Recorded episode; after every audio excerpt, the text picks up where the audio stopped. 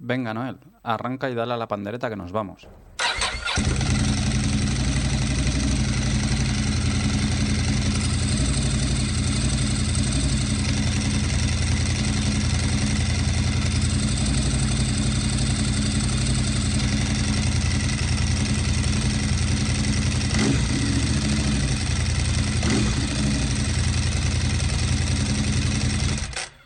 Estás escuchando Embrague Seco, el podcast para los que vamos en moto.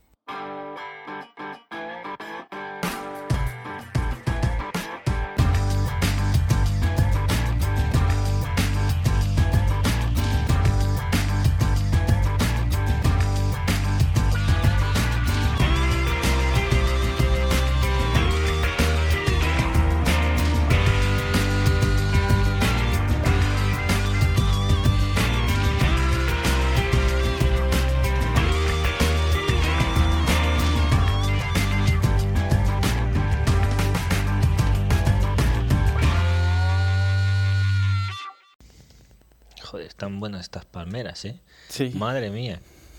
Qué sabor.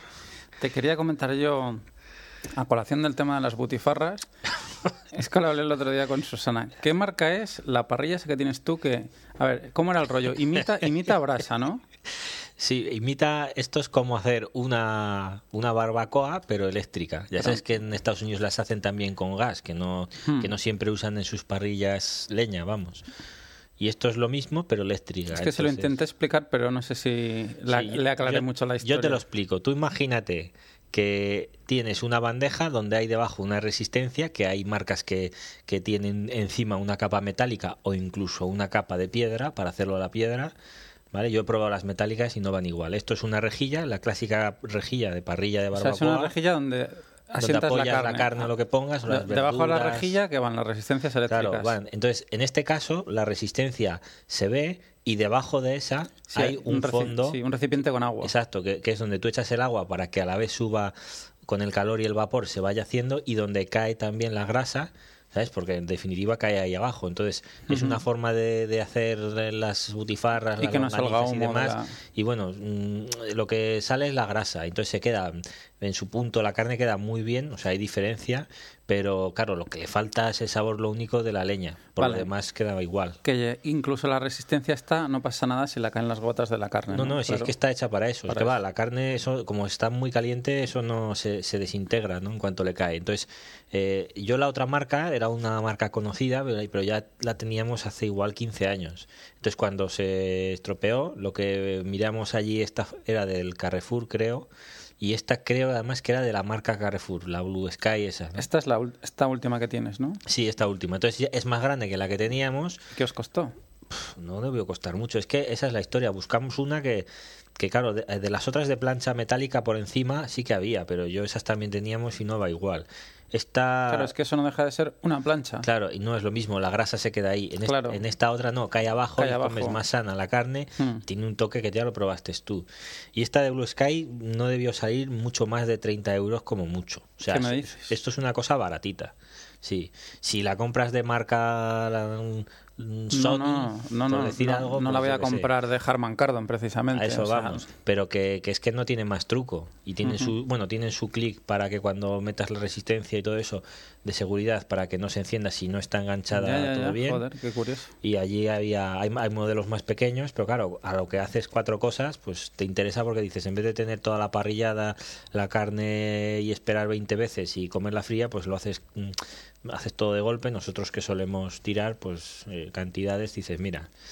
Y Claro, y esto, bien. y esto viene a colación porque A ver, dilo tú. a colación porque dirá la gente, esto es un ¿Esto podcast es de un programa motos de motos o de? o de cocina. Viene a colación porque ayer estuvimos saliendo y comiendo unas butifarras cortesía de... Eh, A ver, vuélvelo a decir de otra forma. Bueno, ha ayer- sonado. A ver, ayer salimos en moto y fuimos a desayunar, aquí se desayuna fuerte, unas butifarras de carne. ¿eh?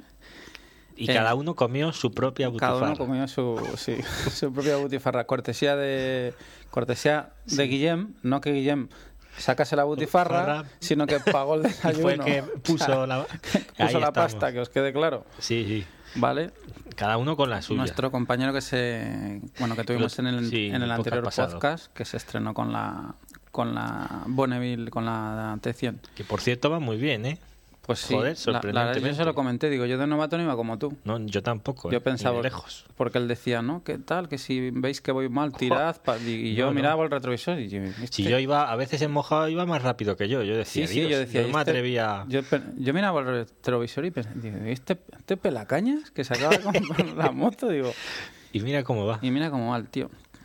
Bueno, bienvenidos un episodio más, episodio 14 a Embrague en Seco, El podcast dedicado al mundo de la moto. en castellano, hoy 6 de febrero de 2011. Y nada, comentaros eso, Noel. ¿Cómo, ¿Cómo estás? Porque yo ya sabes que me he ido unos días Sí, yo bien. Aquí... y tú has estado entretenido también, ¿no? Sí, aquí haciendo y bueno, por ahí hemos salido un poco y bueno, las clásicas cosas y bueno, y ayer la rutilla que la verdad es que tenía ganas.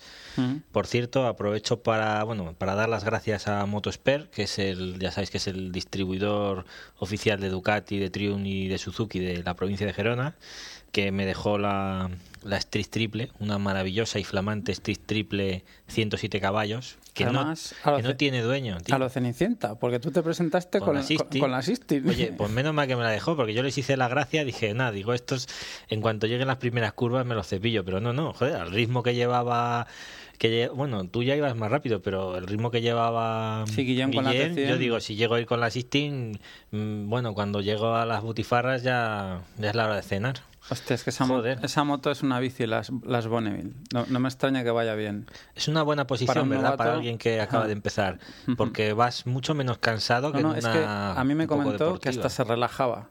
O sea, que estando a lo mejor en casa con dolor de espalda y es sentarse en la Bonneville y Sacaba tensiones. sacar la tensión. Es increíble. Y ahora que comentas de la Street, bueno, el, el tricilíndrico ese es la hostia. Te ha macho. ¿eh? Mucho, mucho. Sí, reconozco que son, son unos motores únicos. Y siempre se ha dicho lo de, bueno, es que tiene lo mejor de los dos mundos.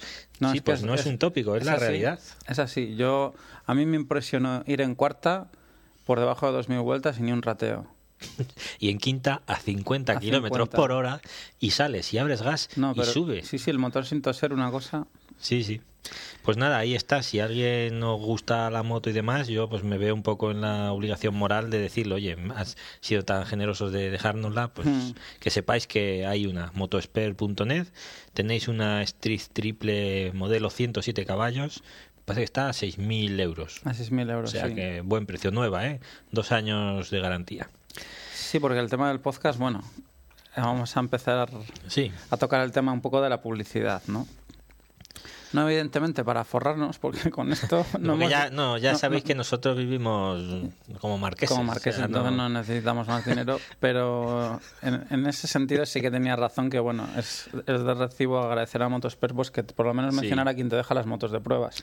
Exacto, quien te está echando un cable o igual con el tema de la mecánica, que supongo que los que nos seguís ya habéis ido escuchando que citamos a veces, por ejemplo, Ángel, ¿no? El, Ujú. el todopoderoso eh, ceniciento de la mecánica de Motosper, que la verdad es que siempre que tenemos alguna duda, Sí, recurrimos a él. Mm. sí.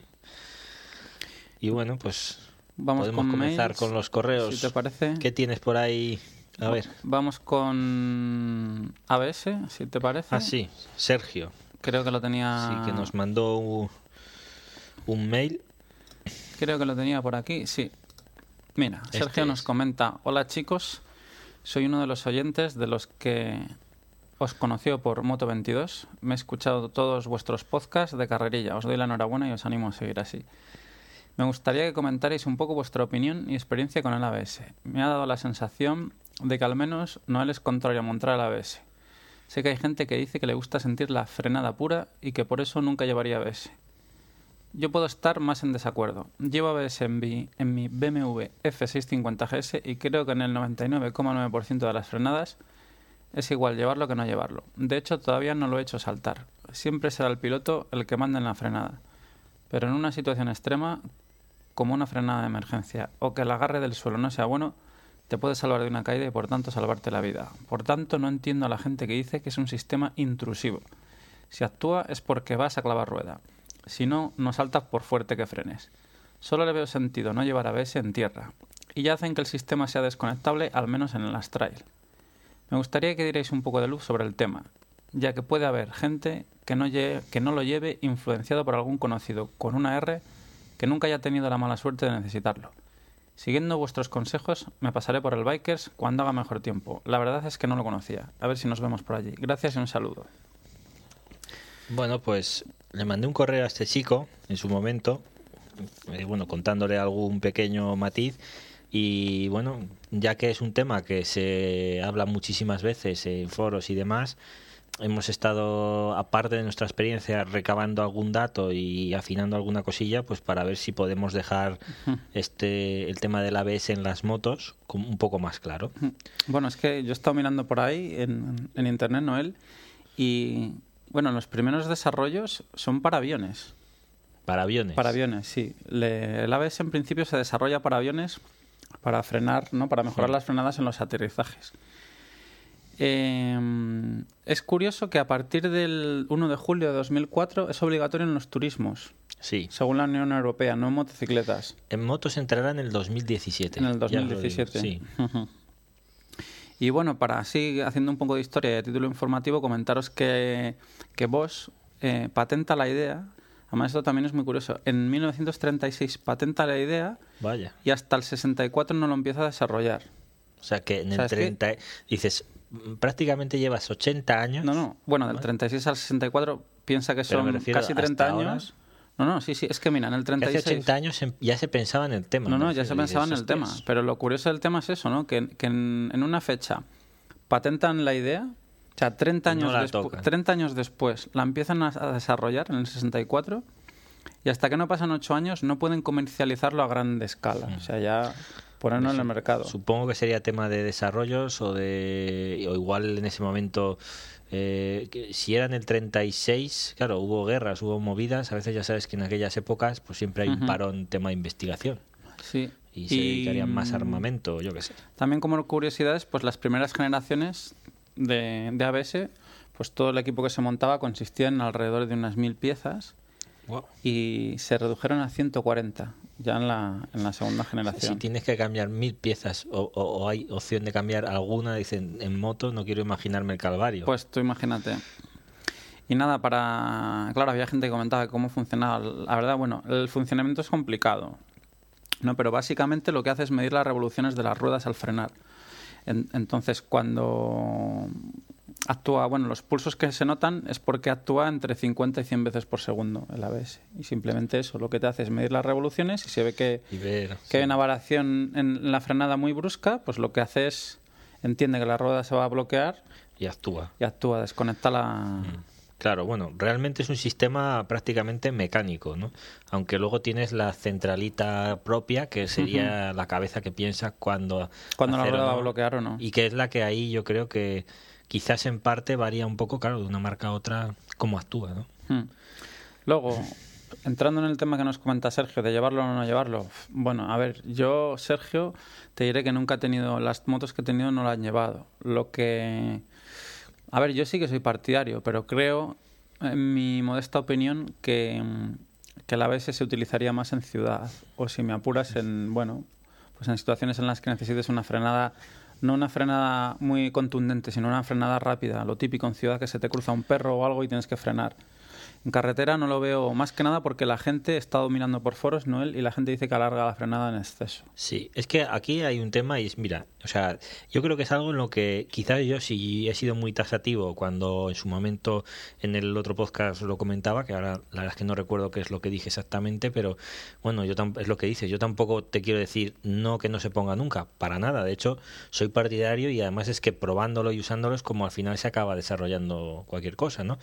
Si una persona no tiene experiencia o lo que dices tú hace un uso de ciudad donde, por poner un ejemplo, está, yo que sé, pasas bastantes horas, pues llega un momento en el que al final acabas desconectando, el modo piloto se te va. Es decir, cuando salimos nosotros de rutas estás eh, muy pendiente de muchas cosas, pero si usas la moto como vehículo, seguro que llegará el momento, sobre todo en ciudad, que irás pensando en otras cosas y lo que dices tú, ¿no? Si te sale un gato, un perro, pues, o frena el de delante de golpe, pues digo yo que algo sí que te ayudará o te dará esa tranquilidad. Bueno, en uno de los foros que estuve mirando, el tema este de la ABS, a ver qué, qué opinaba la gente, en uno de los foros eh, hay un link que intentaré buscar para poner en el, en el blog de un vídeo de YouTube que se ven dos modelos de moto iguales en una recta y una tiene ABS, otra no. Y la que no dispone de ABS, lo que tiene es como la es- la especie esta de patinete, Sí, a los lados para que no se caiga. para que no y- se caiga, para las con dos ruedecillas. Sí. Bueno, y Bueno, ver el sí. vídeo es, bueno, es impresionante. o Hay sea, unos en- cuantos, O sea, sí, los dos clavan el freno delantero a fondo y en cuestión de un metro, bueno, ves al que no lleva ABS, o sea, de lado completamente. O sea, ese tío ya estaría en el Sí, suelo. luego hay pruebas con coches, hay pruebas con los combinados de la CBR de la Firewheel, Firewheel ¿sabes? El, el Sí, bueno, aparte los sería de Honda también lo he estado mirando, así. llevan los de la frenada combinada, que Claro. también es otra historia. Eh, aquí el tema, yo os, os lo digo, claro, si llevas una, una moto que de atrás, que es lo que siempre os digo, cuando cojáis una moto a poca velocidad, intentar hacer la prueba de freno, sobre todo detrás, ver si bloquea o no bloquea, para que veáis, mm, os evitéis sorpresas. Pero si tienes una moto, por ejemplo, en mi caso, la Hayabusa, pues no bloqueaba de atrás nunca. Entonces, ¿qué pasa? Cuando me he visto en situaciones, aparte ya de tu pericia, es que sabes que aunque claves detrás, ¿sabes? Puedes hacerlo con confianza porque no va a bloquear. Pero, por ejemplo, cuando llevas la Street de ayer mismo, que sabes que sí, que esas bloquean, o la Bonneville, pues entonces ya tienes que, Sí, ir con que ir más- más pendiente, porque sabes que es como llevar, de hecho, un, un arma cargada, ¿no? Porque ayer, al hilo del tema, como lo habíamos comentado en la, en la comida, recuerdo que luego yo cuando iba con la moto, claro, quieras que no, si lo tienes en mente, te da esa sensación de decir, hostia, ¿sabes? Parece que llevas un arma ahí en el pie y vas con un tacto que, pero claro, luego el resto de las veces la verdad es que yo no lo pienso. Cuando vas en moto no piensas, hostia, fre- frenaré más, frenaré menos. Simplemente, pues bueno, no sé, yo creo que es un poco lo- la experiencia que vas cogiendo. Yo al principio de empezar con motos ya más respetables, sí que lo habría pensado seguramente como opción. Pero aquí, por ejemplo, nos encontramos, y esto ya son datos reales, varias cosas, ¿no? O sea, los vídeos, si te has fijado tú, en algunos hay quien dice que lo alarga, o sea, que, es ver- que teóricamente se- y realmente sería así. Bueno, realmente Y hay la algunos que- y hay algunos que se esfuerzan en contar, como por ejemplo los de Honda, que te la corta. O sea, que su frenada con combinado y ABS, que no, que es más corta, ¿qué tal? Claro, mm, aquí por ejemplo pregunté a Nitu su experiencia particular por hablaros de alguien que es piloto, ¿no? Es el gerente de Motosper, pues bueno, o que ha sido piloto también de, en competición y demás. Y el caso es claro, él me contaba alguna situación, por ejemplo, dice, pues mira, eh, los ABS de Ducati, porque cada marca no es igual. Sabemos Claro. que sí, los sistemas los fabricará Bosch, los fabricará el que sea, pero cada marca implementa el, el software, ¿no? A su, a A su su modo. manera, ¿no? Entonces dice que él, por ejemplo, el de Ducati estaba tarado, por decirlo de algún modo, estaban tarados eh, para que saltasen tarde. Es decir, sabemos que el público que compra una Ducati por lo general público busca deportivo. exacto, deportividad. Entonces, mm, están pensadas un poco así. Entonces, ¿qué pasaba? Eh, Que saltaba a veces tan tarde que el usuario que no era tan deportivo no le actuaba y se podía pegar la leche. Y luego pues tienes el caso contrario, ¿no? De la persona que dice, mira, yo voy a entrar, como era su caso, dice, yo voy a entrar, por ejemplo, en curva. Entonces yo veo allí el punto donde voy a comenzar a frenar y 10 metros después en el que yo ya voy a trazar. Entonces, ¿qué pasa? Que como él sabe eh, la cantidad de frenada que tienes, en el momento que tocas freno, ¿vale? Tú esperas eh, clavarla en esos 10 metros y luego meterte. ¿Qué pasa? Que el ABS eh, denota que es frenada de emergencia y te empieza a actuar. Como sí que te alarga la frenada, Sí. resulta que Esos esos 10 10 metros ya son 20. ¿Y qué pasa? Que te sales. sales de la curva, exacto, Sí, sí. recto. Entonces, ¿qué pasa? Eh, la máquina no sabe realmente cuánta potencia de frenada queda. Ella simplemente actúa por lo que tú has comentado, revoluciones de la moto. Claro, y pero eso ya, claro, la, la, la máquina no sabe ni en cuánta frenada queda y si lo que queda de carretera recta o es curva ¿O qué estás haciendo? o qué estás haciendo, en qué Claro. lugar estás. Simplemente ve que, que hay un, un posible bloqueo de ruedas y actúa. Es un sistema mecánico. Yo le comentaba si él sabía, pues bueno, un poco intentando buscar información y sacar a ver al hilo, eh, si sabía si había alguno de estos sistemas que llevasen sensores de inclinación, por ejemplo, y que los utilizasen, porque por ejemplo BMW sabes que los los ESA creo que se llaman, los sistemas suyos de control de tracción solo actúan en vertical. Si estás tumbando, no actúan. Entonces Ducati sabes que sí, Ducati puedes ir rodilla al suelo y el sistema de tracción Actúa. actúa, que es lo que interesa. Entonces yo pensaba, digo, a ver si de algún modo la ABS también usaban estos parámetros, porque bien podían también entender cuando uno está, mm, por el uso que hace del gas, en una ruta deportiva o cuando está en carretera. De eso no sabemos nada. Sí que sabemos que, por ejemplo, Ducati ahora reprogramará todos los ABS nuevos, si no lo ha empezado a hacer ya, buscando un poco, claro, que es lo que buscan todas, un compromiso, ¿no? Porque tienes que ir o a un lado o a otro. Es decir, o salta tarde o salta pronto, ¿no? Entonces, claro, por eso te comentábamos, Sergio, que es un tema que es en parte es muy personal. Pero si tú ya tienes, eh, digamos, un buen tacto eh, y seguramente por lo que nos dices que a ti no te ha saltado nunca, ya sabrás lo que haces. Hombre, a lo mejor no en el Pues, no futuro sé. también, cuando será un poco ir como está el tema del control de tracción por niveles, quizás, ¿no? Sobre Sí. todo en moto deportiva, ¿no? Que pueda haber, o sea, eh, poder tú modificar niveles de intrusión. Claro, que no sea vez. solo la moto la que te saque. Porque ahora solo te limitas, en el mejor de los casos, a desconectable o conectable, que yo sí que sería mi opción, ¿no, Sergio? Yo si Sí. tuviese que comprarme ahora una moto, Claro. si tuviera la opción de ABS, sí que lo instalaría a condición de que fuera desconectable. Es que esta es la segunda parte. O sea, el tema desconectable, por ejemplo. eh, yo también creo que, claro, y más si ves que de cara a X años acabarán poniéndolos en todas, y supongo que, como dice Vox, tiene ahora un sistema además que no llega a pesar un kilo siquiera, o sea, flipante, pues yo supongo que con los avances lo que dices, igual acabarán hasta poniéndote un nivel para que elijas, pero hoy por hoy luego está ese tema, es decir, un circuito de ABS eh, tiene más recorrido, entonces, ¿qué pasa? Este era el problema que también hay gente que se quejaba y que nos decía Sergio, eh, del, del tema del tacto, ¿no? Eh, si tú llegas a un punto en el que todo el circuito y el líquido está muy caliente y empieza a ponerse en ebullición, sabes que se formarán burbujas, esas burbujas por naturaleza o suben para la bomba o suben para la parte trasera que irán donde está el equipo ABS y aunque hay algunos que llevan sistemas de autopurgado y demás, pues es inevitable que cuando se empiece a calentar el tema empiece a haber fading, ¿no? ¿Qué pasa? Suzuki, por ejemplo, sabéis que, o como otras japonesas, que no montan latitillos metálicos.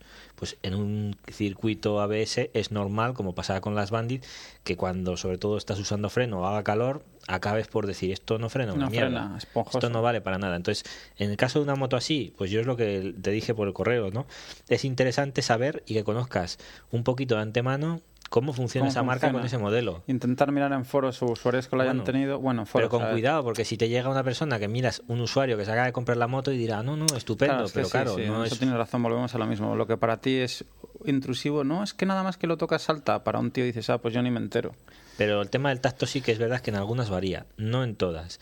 Porque ahora es el caso, por ejemplo, yo recuerdo en la, en la Rocket 3 Roster que hice prueba con el ABS y te puedo decir que el tacto en general, o sea, frenando normal, a mí me pareció muy bueno porque de hecho con un dedo eh, dabas un toquecillo y yo creo que no llegué ni a usar de- en, en ruta la, La- la tercera La parte. Street de ayer, Eh, la Street triple que llevaste, ¿tenía ABS, por cierto? no, No. esta no, esta es, sin ABS. Esta sin en esta, en las Street no hay, no había opción, o al menos hasta ahora no, no tenía. Vale, al menos en las de ese caballaje. Sí, la Rocket, claro, es lo que te digo, es un Claro, monstruo de, casi probado la 400 Rocket kilos. en... Claro, tú has probado la Rocket sin ABS. Con ABS. Sin ABS no la has probado. Eh, sin ABS no, con ABS. Pero claro, hice la prueba para ver también cómo funcionaba.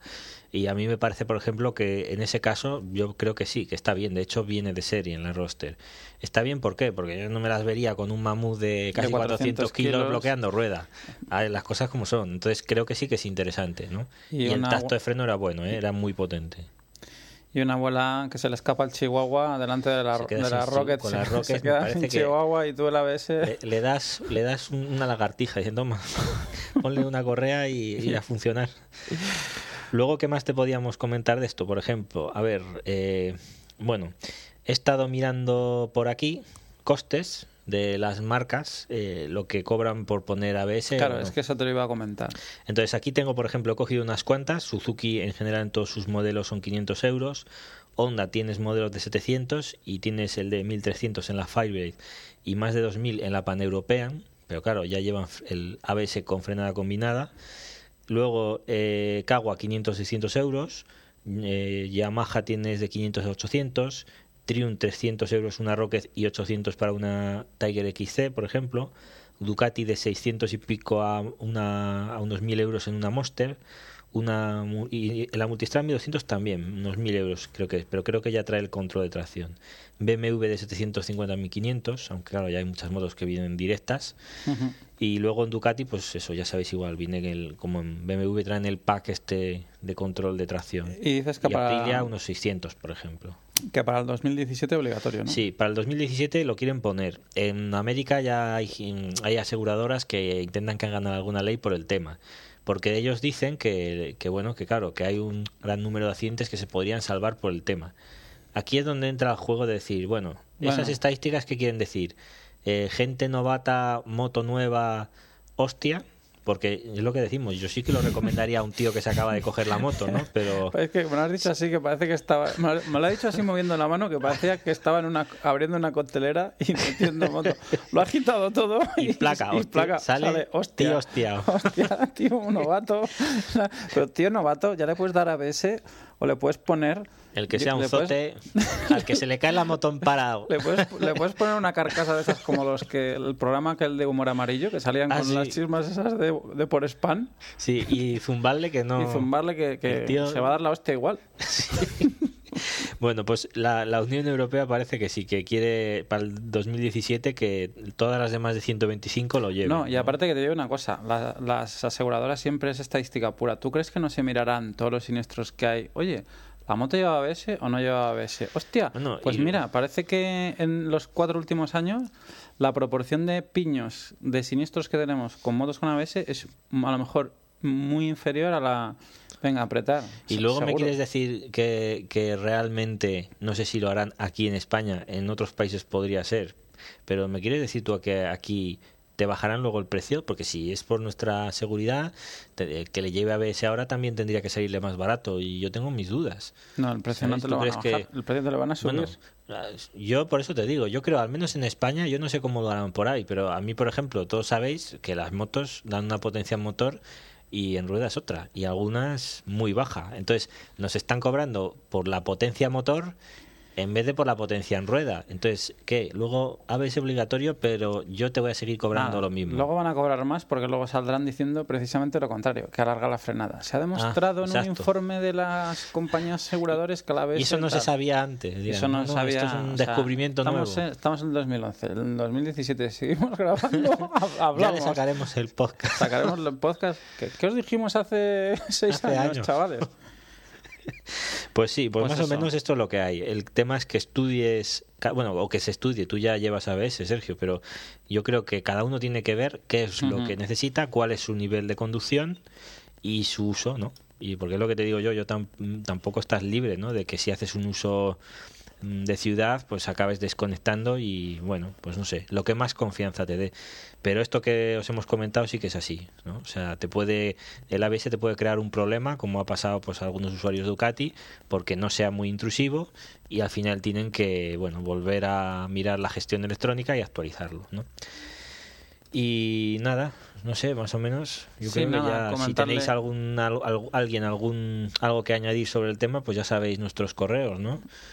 Info arroba embraguenseco.com Y embraguenseco.gmail.com Seguimos con mails. ¿Tienes alguna cosita por Sí. ahí?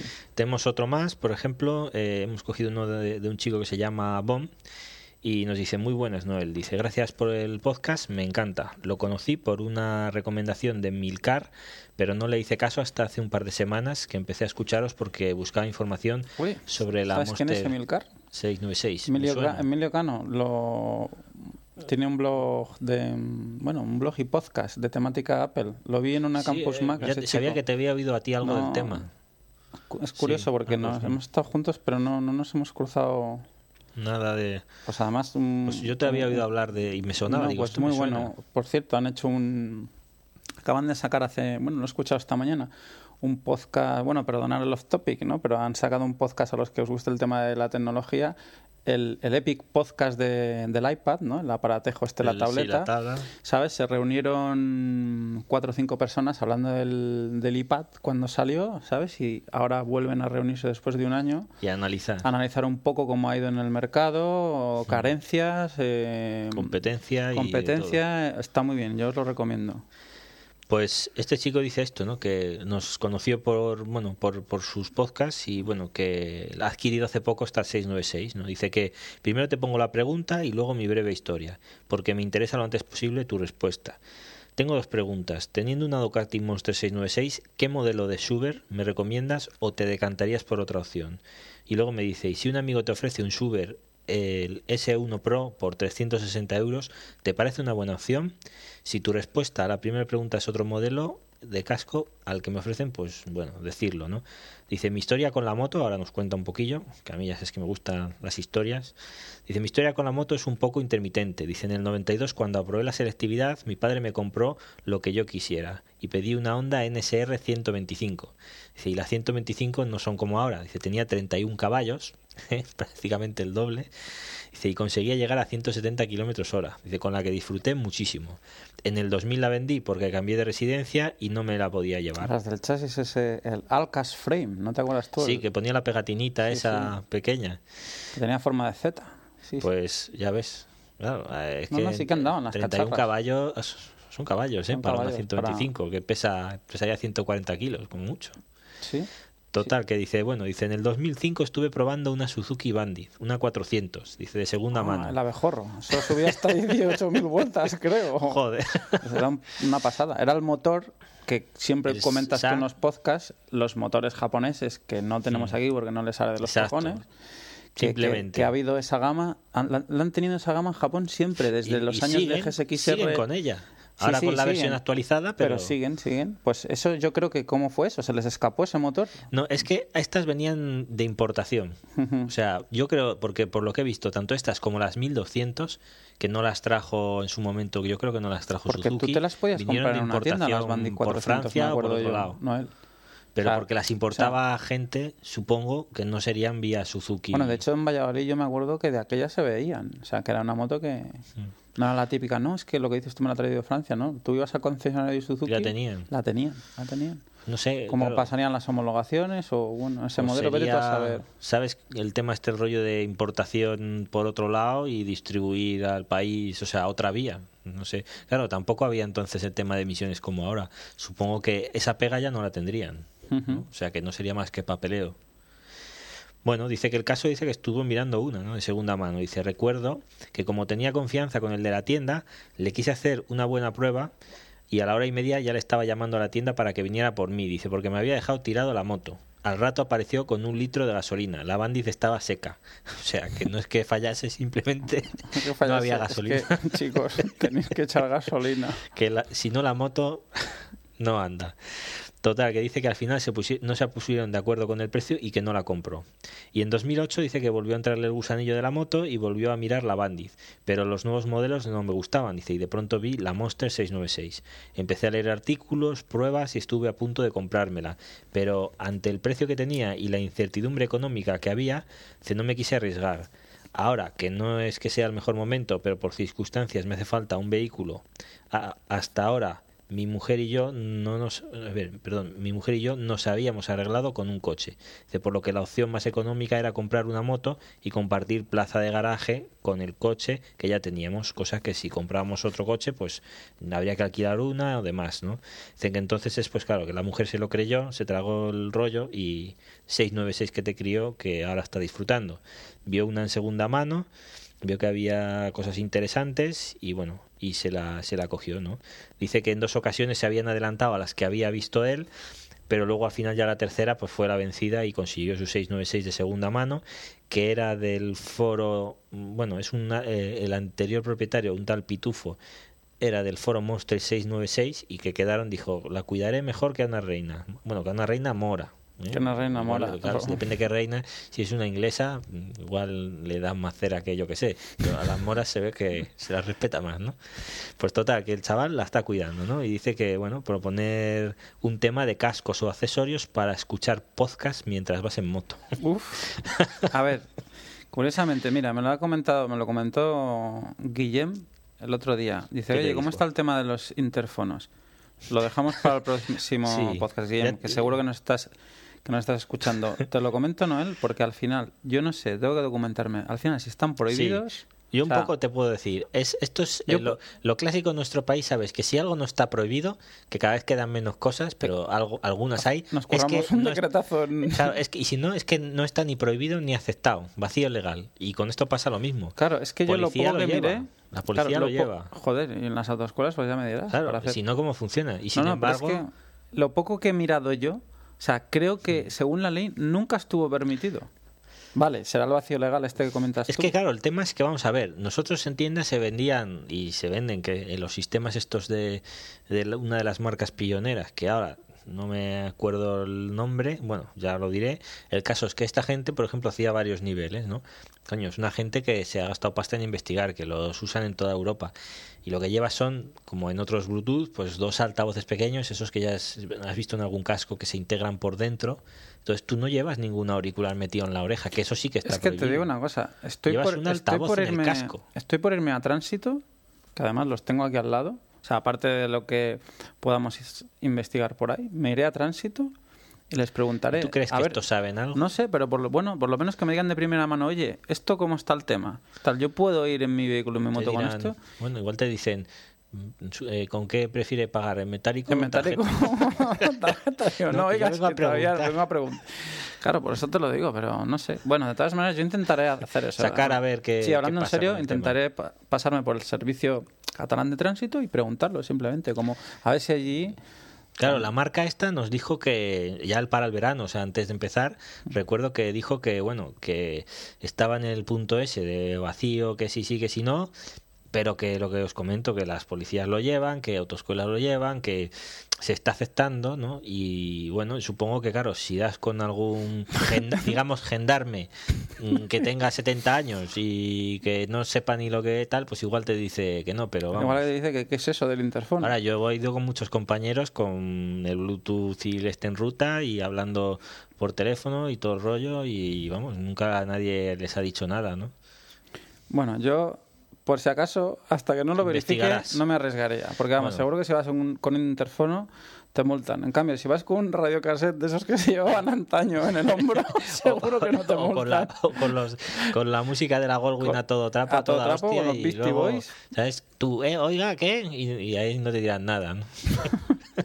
bueno, respecto a lo del Schubert, Oye, que igual para escuchar podcast en moto, yo tampoco me lo imagino. Porque ¿qué estás haciéndote la rutina? Bueno, supongo que será para autopista y largas tiradas, porque si tú Yo estás de en curva. tu carretera de curvas y te da por, te da por reírte. por reírte, pareciéndote el culo ahí dentro del casco. Madre mía. Uf, madre mía, eso puede ¿Sabes? ser. Tú co- continúas, la curva es a la izquierda, luego a la derecha, tú pasas de una a otra ya. Bueno, pues respecto a lo que nos comentó, como era un tema que le corría prisa, pues le respondí por correo y bueno, ya le comenté un poco mi opinión, que ya la, la dimos en su momento también en algún podcast, pues sobre Suber, lo que haría yo y, y bueno, ¿no? Que mirase y tal, ¿no? ¿Tú qué harías? Eh, ¿Te quedarías con Suber o como te dice él? ¿O cambiarías de marca para es que justo me ha dicho el S1 Pro que yo, claro, es un casco que, joder, para empezar me lo cogí una talla más grande. Pero es un casco bueno. De todas maneras, Sí, eh, casco sí, pero claro, cosa. me hubiera gustado un poco más compacto. Más pequeño. Claro, tampoco dice el, el margen de utilización que le da la moto. Si hace curvas... te- No, me preguntaba lo único el tema de Monster. Claro, una. Naked, ¿Tú consideras que, tú que has llevado la Monster rutas y demás, consideras que su aerodinámica, aun siendo Naked, es decir, de un casco a otro, veías diferencia o es Naked, me daba el aire y ya está? ¿Tú harías alguna distinción en ese aspecto? No, a mí me daría igual llevar ese casco o otro. Lo que sí que he notado diferencia es que a lo mejor con los cascos de más turísticos tipo Suber, si te fijas, parece que como que la parte del mentón es más baja y tienes más, eh, Campo de- más campo de visión, ¿vale? Que en los cascos más deportivos. Pero en este modelo no es problema porque ya la posición es deportiva. O sea, te, Claro, es, por eso voy, porque por ejemplo también sabes que en una Street Fighter, por decir es una moto también muy muy pensada en tema de diseño, sabéis los que la habéis probado que ah, ah, salvando las distancias, ¿vale? Que el aire deriva de tal forma que tampoco es tan molesto, es decir, o es menos molesto que en otras motos. Entonces, mm, por eso te decía que claro, a veces la chorrada del Yo faro o la cambio. mini cúpula eh, no es que no lo vayas a notar, pero que igual de un casco a otro podías Yo he notado el cambio con el tema de la multistrada, ¿vale? Que ahora al ir sentado más recto, digamos que el casco, ¿vale? El casco no va tan inclinado hacia la carretera, Se sino que va más abajo, sí. hacia arriba y parece que como que tienes que incluso en alguna ocasión agachar un poco la cabeza Para tener ese ah, campo de visión campo. que tenías antes, Sí, sí. llevando el casco Racing. Claro. Yo supongo que en multis, GS y toda la trupe de trails asfálticas que tenemos, yo me inclinaría más a por un casco turístico tipo el Suber que no un casco Claro. deportivo. Es que ves, yo por ejemplo enseguida pensé el tema de la comodidad y todo esto, pero es un factor, lo que tú has dicho, que realmente es importante. O sea, tenéis que, que tener en cuenta cuando vayáis a compraros un casco, si lo hacéis en concesionario y hay una moto parecida o posición, recordar cómo vais vosotros en la moto. Exacto, súbete a la moto porque no serías el primero que se coge un casco y luego no ve. Y dice, sí, sí, sí, es que es así. Entonces, yo le hablé un poco por el tema de que, bueno, a mí realmente de calidad me gusta, lo que pasa es que creo que no es el, el modelo más perfecto, más clavado que tiene. Claro, tú porque tuviste el rollo ese de la talla, pero es que a mí me han hablado, me han hablado de puta madre de ese casco. No, no, si el casco yo, vamos a ver, probándome otros y Premier y demás, sí, sí, eso cumple. O sea, lo que pasa es que, claro, yo mm, quizás ese era mi problema. Me cogí una talla, es decir, yo hacía realmente hago la L, pero en tiempo llevaba anterior llevaba un C2 que con la XL me iba perfecto, e incluso yendo por encima de 200, subía la cabeza, bajaba y no hacía nada, o sea, ni, ni cantearse. Entonces, ¿qué pasa? Que yo enseguida pues cogí y pedí la misma, pero se ve que había adelgazado o lo que sea, claro, cuando llegó el casco al principio bien, al poco que yo veía que me bailaba que, se hacía grande y me volví a medir, que no lo hice en su momento, craso error, y total que me daba una L, y yo me cago en la puta. Digo, joder, ahora tengo un casco nuevo y que me está grande. Pero no solo es que te esté grande, es que justo estaba, o sea, la calota, ellos en este modelo usaban dos medidas, entonces una era hasta la L, y, otra, era a partir de la XL, o sea, yo me llevé el orinal.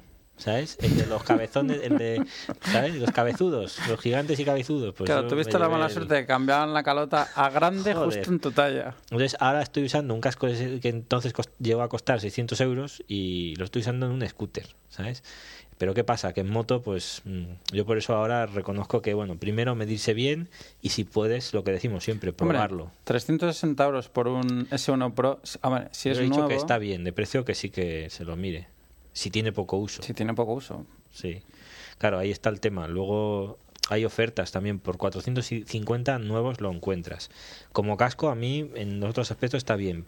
Quizás mm, ventila demasiado. Entonces, ¿qué pasa? Que aun con todo cerrado en invierno tienes que llevar sotocasco o... Seguro. Sí, o se te van a quedar las neuronas eh, congeladas. Ahora que lo comentas también, si sois habituales del sotocasco como yo, que lo uso tan invierno como, tanto en invierno como en verano, a probarse el casco con sotocasco. con sotocasco, porque luego también te puedes llevar una sorpresa con el tema del, del tallaje. Mm.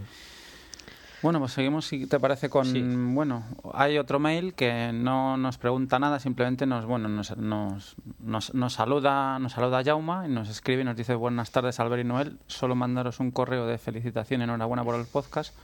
Soy seguidor vuestro desde el primer capítulo y realmente agradezco y valoro vuestra labor. Felicidades de nuevo, Vs. Bueno, pues nada, Jauma, gracias, por... Sí.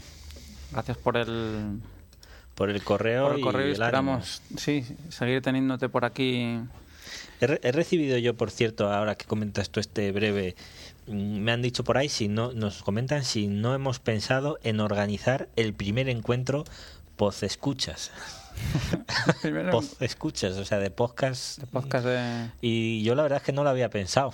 Hombre, lo que se podía organizar. Pero ya imagino por debajo los tiros. Este es nuestro amigo de carreteras cuaternarias, que ah. se están deseando salir, pero vamos. O una rutilla. Lo que había que montar es una rutilla. ¿Qué coño?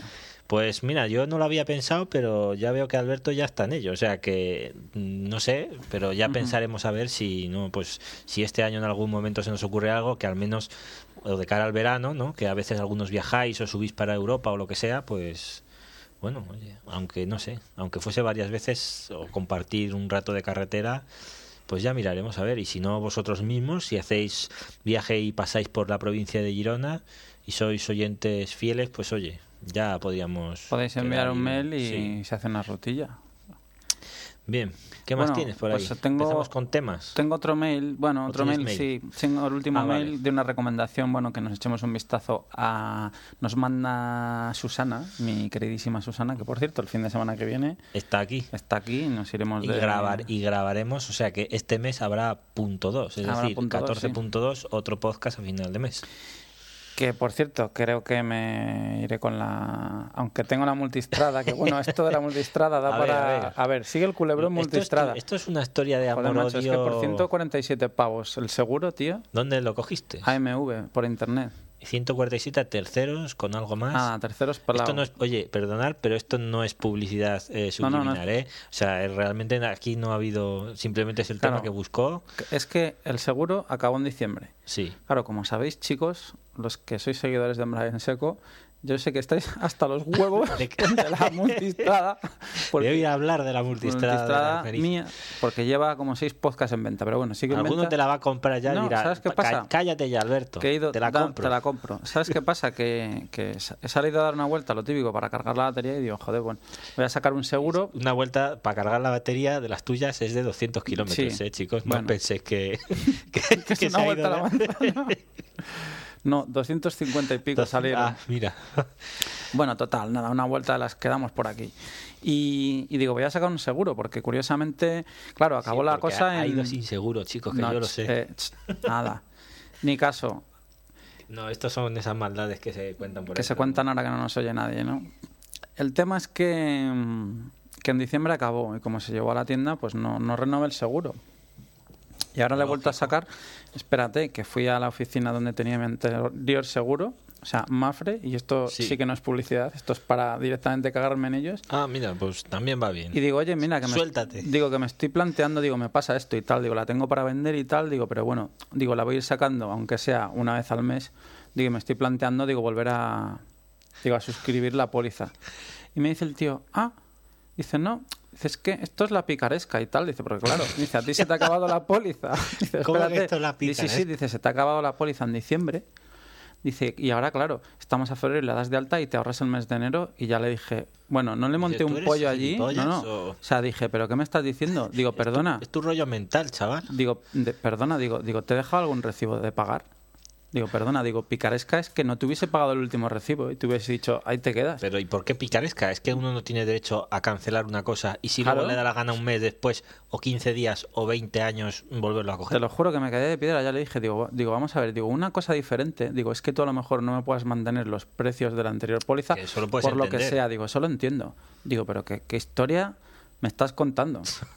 ¿Y esto qué fue? ¿La Esto es oficina aquí en Sí, sí. la oficina de En la, Girona, en la oficina, o- sí, en la oficina, en una oficina de barrio, ya le dije, digo, o sea, que un tío que ha tenido cinco motos, dos scooters, digo, y tres coches, digo, cliente de toda la vida. O sea, encima Digo, eras cliente de toda la vida. de coche Sí. también y Digo, de... me estás explicando a mí el tema de la picaresca. Y yo, yo a- a- acojonado, macho, yo diciendo, pero digo, o sea, con la puta Digo, crisis que hay, Quijote no, o sea, con la crisis que hay, déjame en o paz. sea, realmente hay gente que no quiere vender su producto. Dice, no, es no que- lo entiendo, tío. No, no, tío, tiene no te- sentido.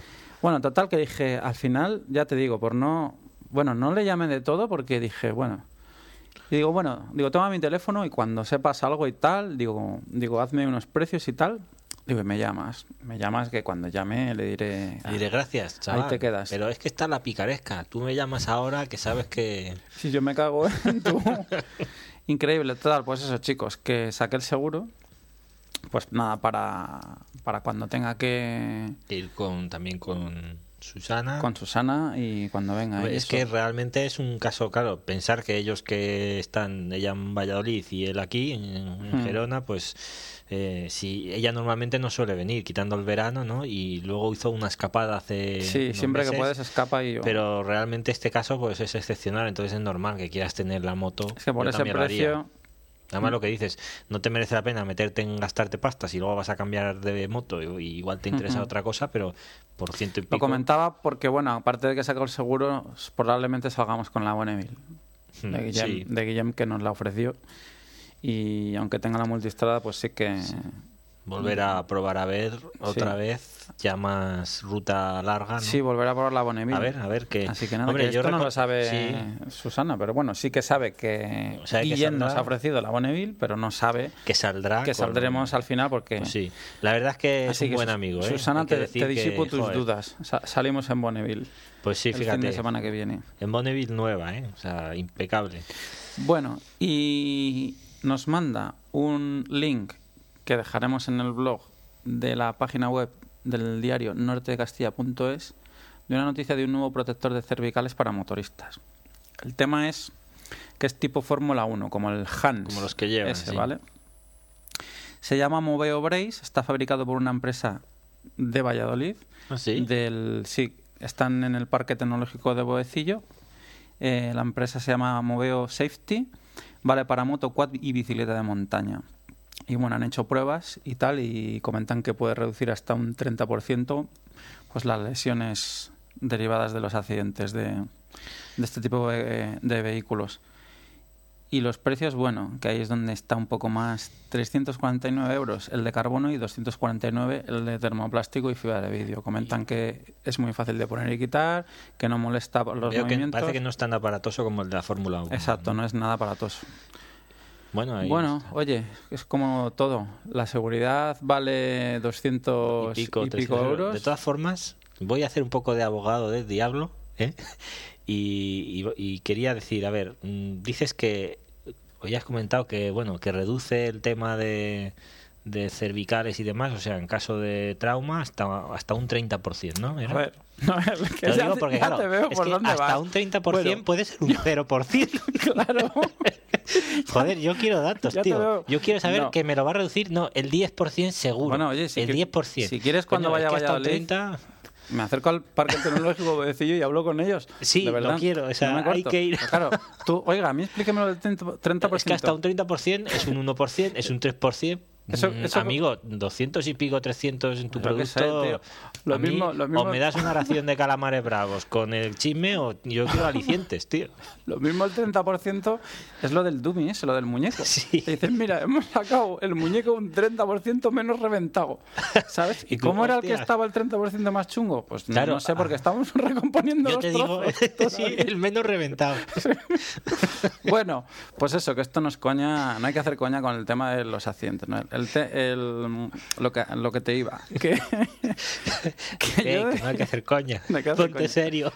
yo decía una cosa, a ver, A ver. que se lo estuve comentando a Susana también. Digo, joder, digo, es que esta gente, a ver, vale que vendan el producto, digo, pero no es más rentable a lo mejor o tiene más salida que se asocien, se asocien con una marca de cascos o que sean ellos los Que que, lo integren de algún modo integren, en la exacto, industria. En la industria. que- No lo sé, igual han probado y no quieren saber nada, porque como es hasta un 30% más. sí. Pero vamos, no, hombre, es que igual también está, en este caso, está igual pues, el tema de la patente. No sé si cómo lleva este, este tipo de, de sistemas, pero te lo digo porque, claro, ya sabes que a veces sacan cosas buenas, piden un pastón y las marcas dicen, Hmm. "Ah, amigo, gracias, pero no. Entonces no sé si, si ellos lo habrán intentado por ahí, pero de todas formas, si vas por allí, pues bueno, pregúntales. Oye, que te hagan una demostración. No que te, o sea, me- ¿Sabes? Como escuchen O este sea, una podcast, me van a coger, me van a poner sistema, a ver, a ver si, estás en el porcentaje del cero, pues Claro. mal rollo, ¿no? O sea, que te haga una, no sé, un- unos panfletos, un algo. Que Claro, te- me van a poner un aparato de esos, me van a subir en una la motillo de pruebas y, Y, luego y gas a fondo. dirán a Susana, dirán, toma, le darán la, la cabeza. y dice, Este es Alberto. Dice, estuvo en el 0%. Estuvo en el 0%. Y lo que queda, si lo pesas en la balanza, es el Hasta 30%. 30. Bueno, Bueno. pues, ¿qué hacemos? ¿Encendemos la cacharra ya? Que se han acabado Pues dale, venga, a fondo.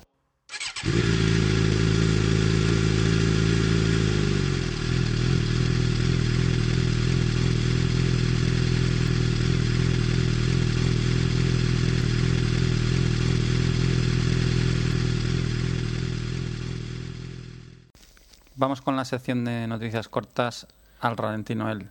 Tenemos una que, bueno, no es muy agradable. Yamaha cierra la factoría de Palau de Plegamans. Yo he oído algo, pero creo que tú tienes más información. Sí, pues eh, deja a más de 400 trabajadores sin trabajo y bueno, el tema en principio es sencillo.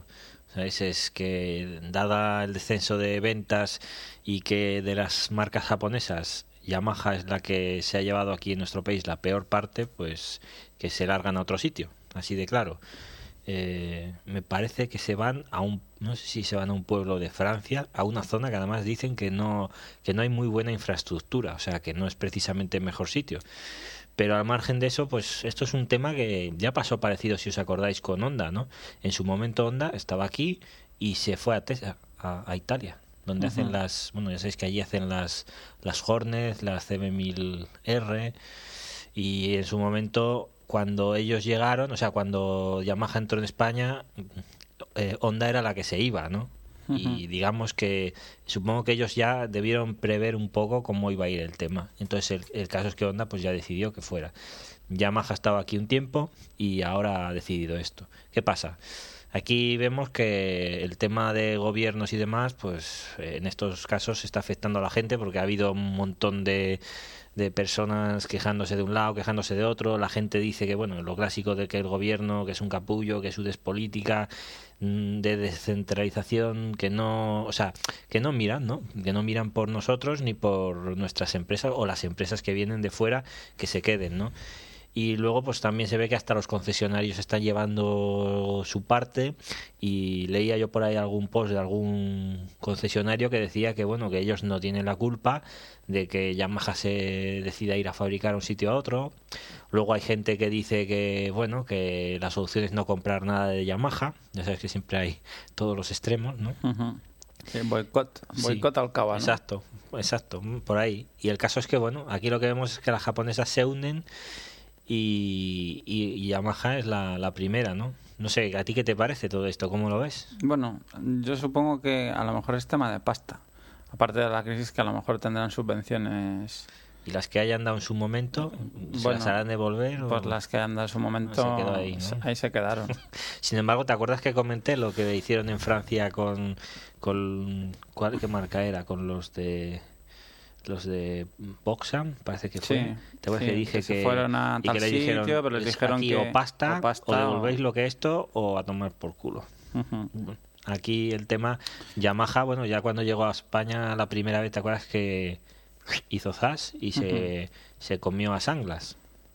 Hombre, yo supongo que, está el tema, el tema es peligroso. También la, la, crisis, los tres últimos años de venta, ya has visto las cifras, han sido brutales, tío. O sea, ha habido un descenso, sobre todo en, en, venta de motos, sí, impresionante. Y aparte que es lo que comentaba hasta ahora, que el tema de las japonesas parece que no, aunque son las mayoritarias, pero están tirando para abajo. Cada vez la marca europea está subiendo más. Sí, yo creo que la tendencia por ahí. Triumph, Ducati y BMW están sí. de lo, cual, por otra parte, mm, si te digo la verdad, a mí me parece estupendo, porque en definitiva es un poco lo de, bueno, vamos a, a, tirar hacia lo nuestro, que es lo europeo en este caso, ¿no? Bueno, pues ahí no sé si alguno de vosotros sois afectados directos o queréis decir algo sobre el tema. ¿Queréis pues arrojar algo de luz? Pues sí, a ver si ha habido algo por ahí, porque claro, una cosa es lo que sale a los medios y, claro, veces y otra cosa es lo, que... se calla, ¿no? ¿Qué más cosas tienes por ahí? Cosas breves, circuito de la selva, volvemos eh, con el circuito de la selva que estaba cerrado. Qué te has enterado? Pues ha habido un recorte que tengo por aquí del diario El Pun en su suplemento El Pun Motor en el que da una noticia bastante curiosa y dice, traduzco, traduzco del catalán, eh, justo al lado de una de las dos carreteras que según el último estudio de la Euro RAP concentran el mayor riesgo de accidentes de tránsito de Cataluña, hay un circuito acabado pero que el público no puede utilizar. O sea, no lo sabíamos eso. No, la verdad es que tampoco, no sé, es que no me he encontrado nunca nada allí. Supongo que serán por el tema de turismos, porque no creo que motos. No, no, motos, ahí de hecho se ve más coche que, otra cosa. Y comenta eso un poco lo que hemos dicho siempre, ¿no? Que es una lástima, pues eso, que, en Gerona, que como hay este tipo de instalación está cerrada y que nadie había caído en que justo al lado, pues eh, bueno. Es una carretera. Es una carretera, pues según este informe, pues problemática. Sí, la verdad es que es curioso, ¿no? También la ubicación, no sé si. Yo creo que este circuito tuvo mal, mal pie desde que entró, ¿eh? Porque yo creo que ha estado más cerrado que, que abierto. abierto. Vamos con más breves. Novedades Suzuki. Novedades, sí. Esto es primicia, mundial. Al menos hasta hace unos días no había salido en ningún medio. Eh, hace un par de semanas que, bueno, si os acordáis en el último podcast dije lo de, bueno, ¿qué pasa con la V-Strom? ¿Qué pasa con Suzuki? Tal y cual. Vi que nadie dijo nada, nadie dijo ni mu. Bueno, pues sí. Este año 2011 hay nueva V-Strom. ¿eh? Modelo en principio totalmente nuevo. Eh, creo que el motor, aunque dé más potencia o haya modificado algo, se espera que sea el 6,5, pero yo ahí ya sí que no tengo datos. Solo puedo decir que sí que en principio antes del verano esperan tener el modelo, si no hacen algo raro, y fotos no hay. O sea, estas de esas cosas que cuentas porque dices, oye, que sí que va a haber, va a haber nueva Westron. Hombre, sería agradable que hubiesen, no sé qué harán, pero que, que pusiesen algún 800 para competir con, con la Tiger y con las BMW y todas estas, ¿no? Porque, no sé, el 6 y, el seis y medio ese yo creo que mucho más, 72 caballos es lo que da en la, la Gladius. No sé. a ver qué pasa. A ver qué bueno, pasa. Ahí tenéis, novedad, Vstron 2011. ¿Qué más? ¿Qué más cosillas Pues por ahí? mira, eh, aunque es de tema MotoGP, pero lo vamos a meter aquí en el ralentí, los entrenamientos de Sepan, que ya están las MotoGP por ahí Calentando. funcionando. Hay otros entrenamientos, tengo datos de los de los de los últimos, del tercero, y además bastante esclarecedor. Bueno, esclarecedor. A ver, Simoncelli, mejor tiempo. Que me lo expliquen. Pero bueno, además, eh, si, te digo, Simoncelli, Stoner, con Honda, que ya dijimos que, que, que que podía ser, Lorenzín, nuestro querido Lorenzín, sí, querido eh, el oso amoroso. el oso amoroso y Dovicioso. Estos cuatro en un segundo, por eso, ¿eh? Los... Luego Spice, Pedrosa y ya nos vamos al octavo, Hayden y décimo Rossi. Las Ducati parece que no... Yo creo que no va a ser su año, ¿eh? Me parece que no. Barberá el 11, aunque dicen que las Suzuki están algo mejor. Y ya nos vamos. Bueno, nos tenemos que ir hasta el 16 a ver al pobre Tony Elías, que yo Joder. sigo diciendo lo que mantuve el año pasado, Sí. que yo me hubiese quedado un año más en Moto 2 si no hubiera tenido acceso a una Moto Bueno, GP aquí va a ser un don nadie. pata negra. O sea, estaba Sí. en el equipo como, como, como cuando estaba con el San Carlos este. O sea, Sí. es- lo tiene lo mismo. Es que de hecho es el mismo equipo. Y, pero claro, compites contra grandes que no estás a la altura. Bueno, joder, es que hasta el Karel Abraham este, que era el niño sacando- este de papá, está el, quedó el 14. Joder. O sea que... Pero bueno, Lo que pasa es que supongo que, bueno, para un piloto es inevitable decir, hostia, ¿sabes? Si tengo la oportunidad de, de estar ahí en- con los grandes, pues no sé, al barro. Mm. sí, bueno, ha estado un año en Moto 2, ahora necesita volverse a poner a tono y todo eso. Le faltará rodaje, pero no sé. Que por cierto, ahora llaman el- a, a 125 Moto 3. ¿Sabías algo de esto? Sí, Moto 3, bueno, mm, algo he leído, pero no sé ¿No será exactamente. efectivo al final o cómo? No sé para cuándo lo quieren. Hay, sí, hay rumores de que quieren, bueno, pues quieren eliminar 125 como en su día ¿Y, es- eh, y sustituyeron la categoría qué de dos y medio tiene? por... ¿Tú le ves algún sentido? Bueno, quizás unificar un poco la categoría de Moto 2 y la de Moto 3, que sería la equivalente a 125, por el tema de contención de costes. Y bueno, igual Ya claro, que- el ya tema que de una- poder, o de poder meter modelos o cilindradas, variar incluso en un futuro, ¿o no? En principio es que no, mm, todavía no se sabe si querían hacer Mm. motor único, como están haciendo en Moto 2, o no sé, me imagino que es por el tema este un poco, como Sí. Moto 2, ¿no? De venga, motor CBR600, Todos lo mismo. la y a empresa ver. esta Geotechnologies, que es la que se encarga de sellar los motores. Sí, bueno, que claro, eh, tienen, Hombre, siempre hay algún, algún No, tienen que- amiguete detrás, ¿no? tienen que estar dando palmas con las orejas, los de, los de Geotechnologies, eso está claro, porque de, ser unos completos desconocidos, Iba a como dijo decir, aquel, sí. a, a encargarse de no una moto, sino toda la parrilla. ¿Eh? Y, y obligatorio. Aquí, a, eh, a final de mes, traga atrás. Claro, eso, Carmelito Espeleta de Dorna, ¿Eh? ¿Quién lo pillara, ¿quién verdad? lo pillara? ¿Quién lo pillara a lo Dexter? ¿No? Sí. Ah, con, sí, con unas tenazas y, Y placas. unos alicates. Y decir, Sí, y te de- vamos a hacer una entrevista. Gafas de estas para protegerte Para de las- protegerte de las los rayos.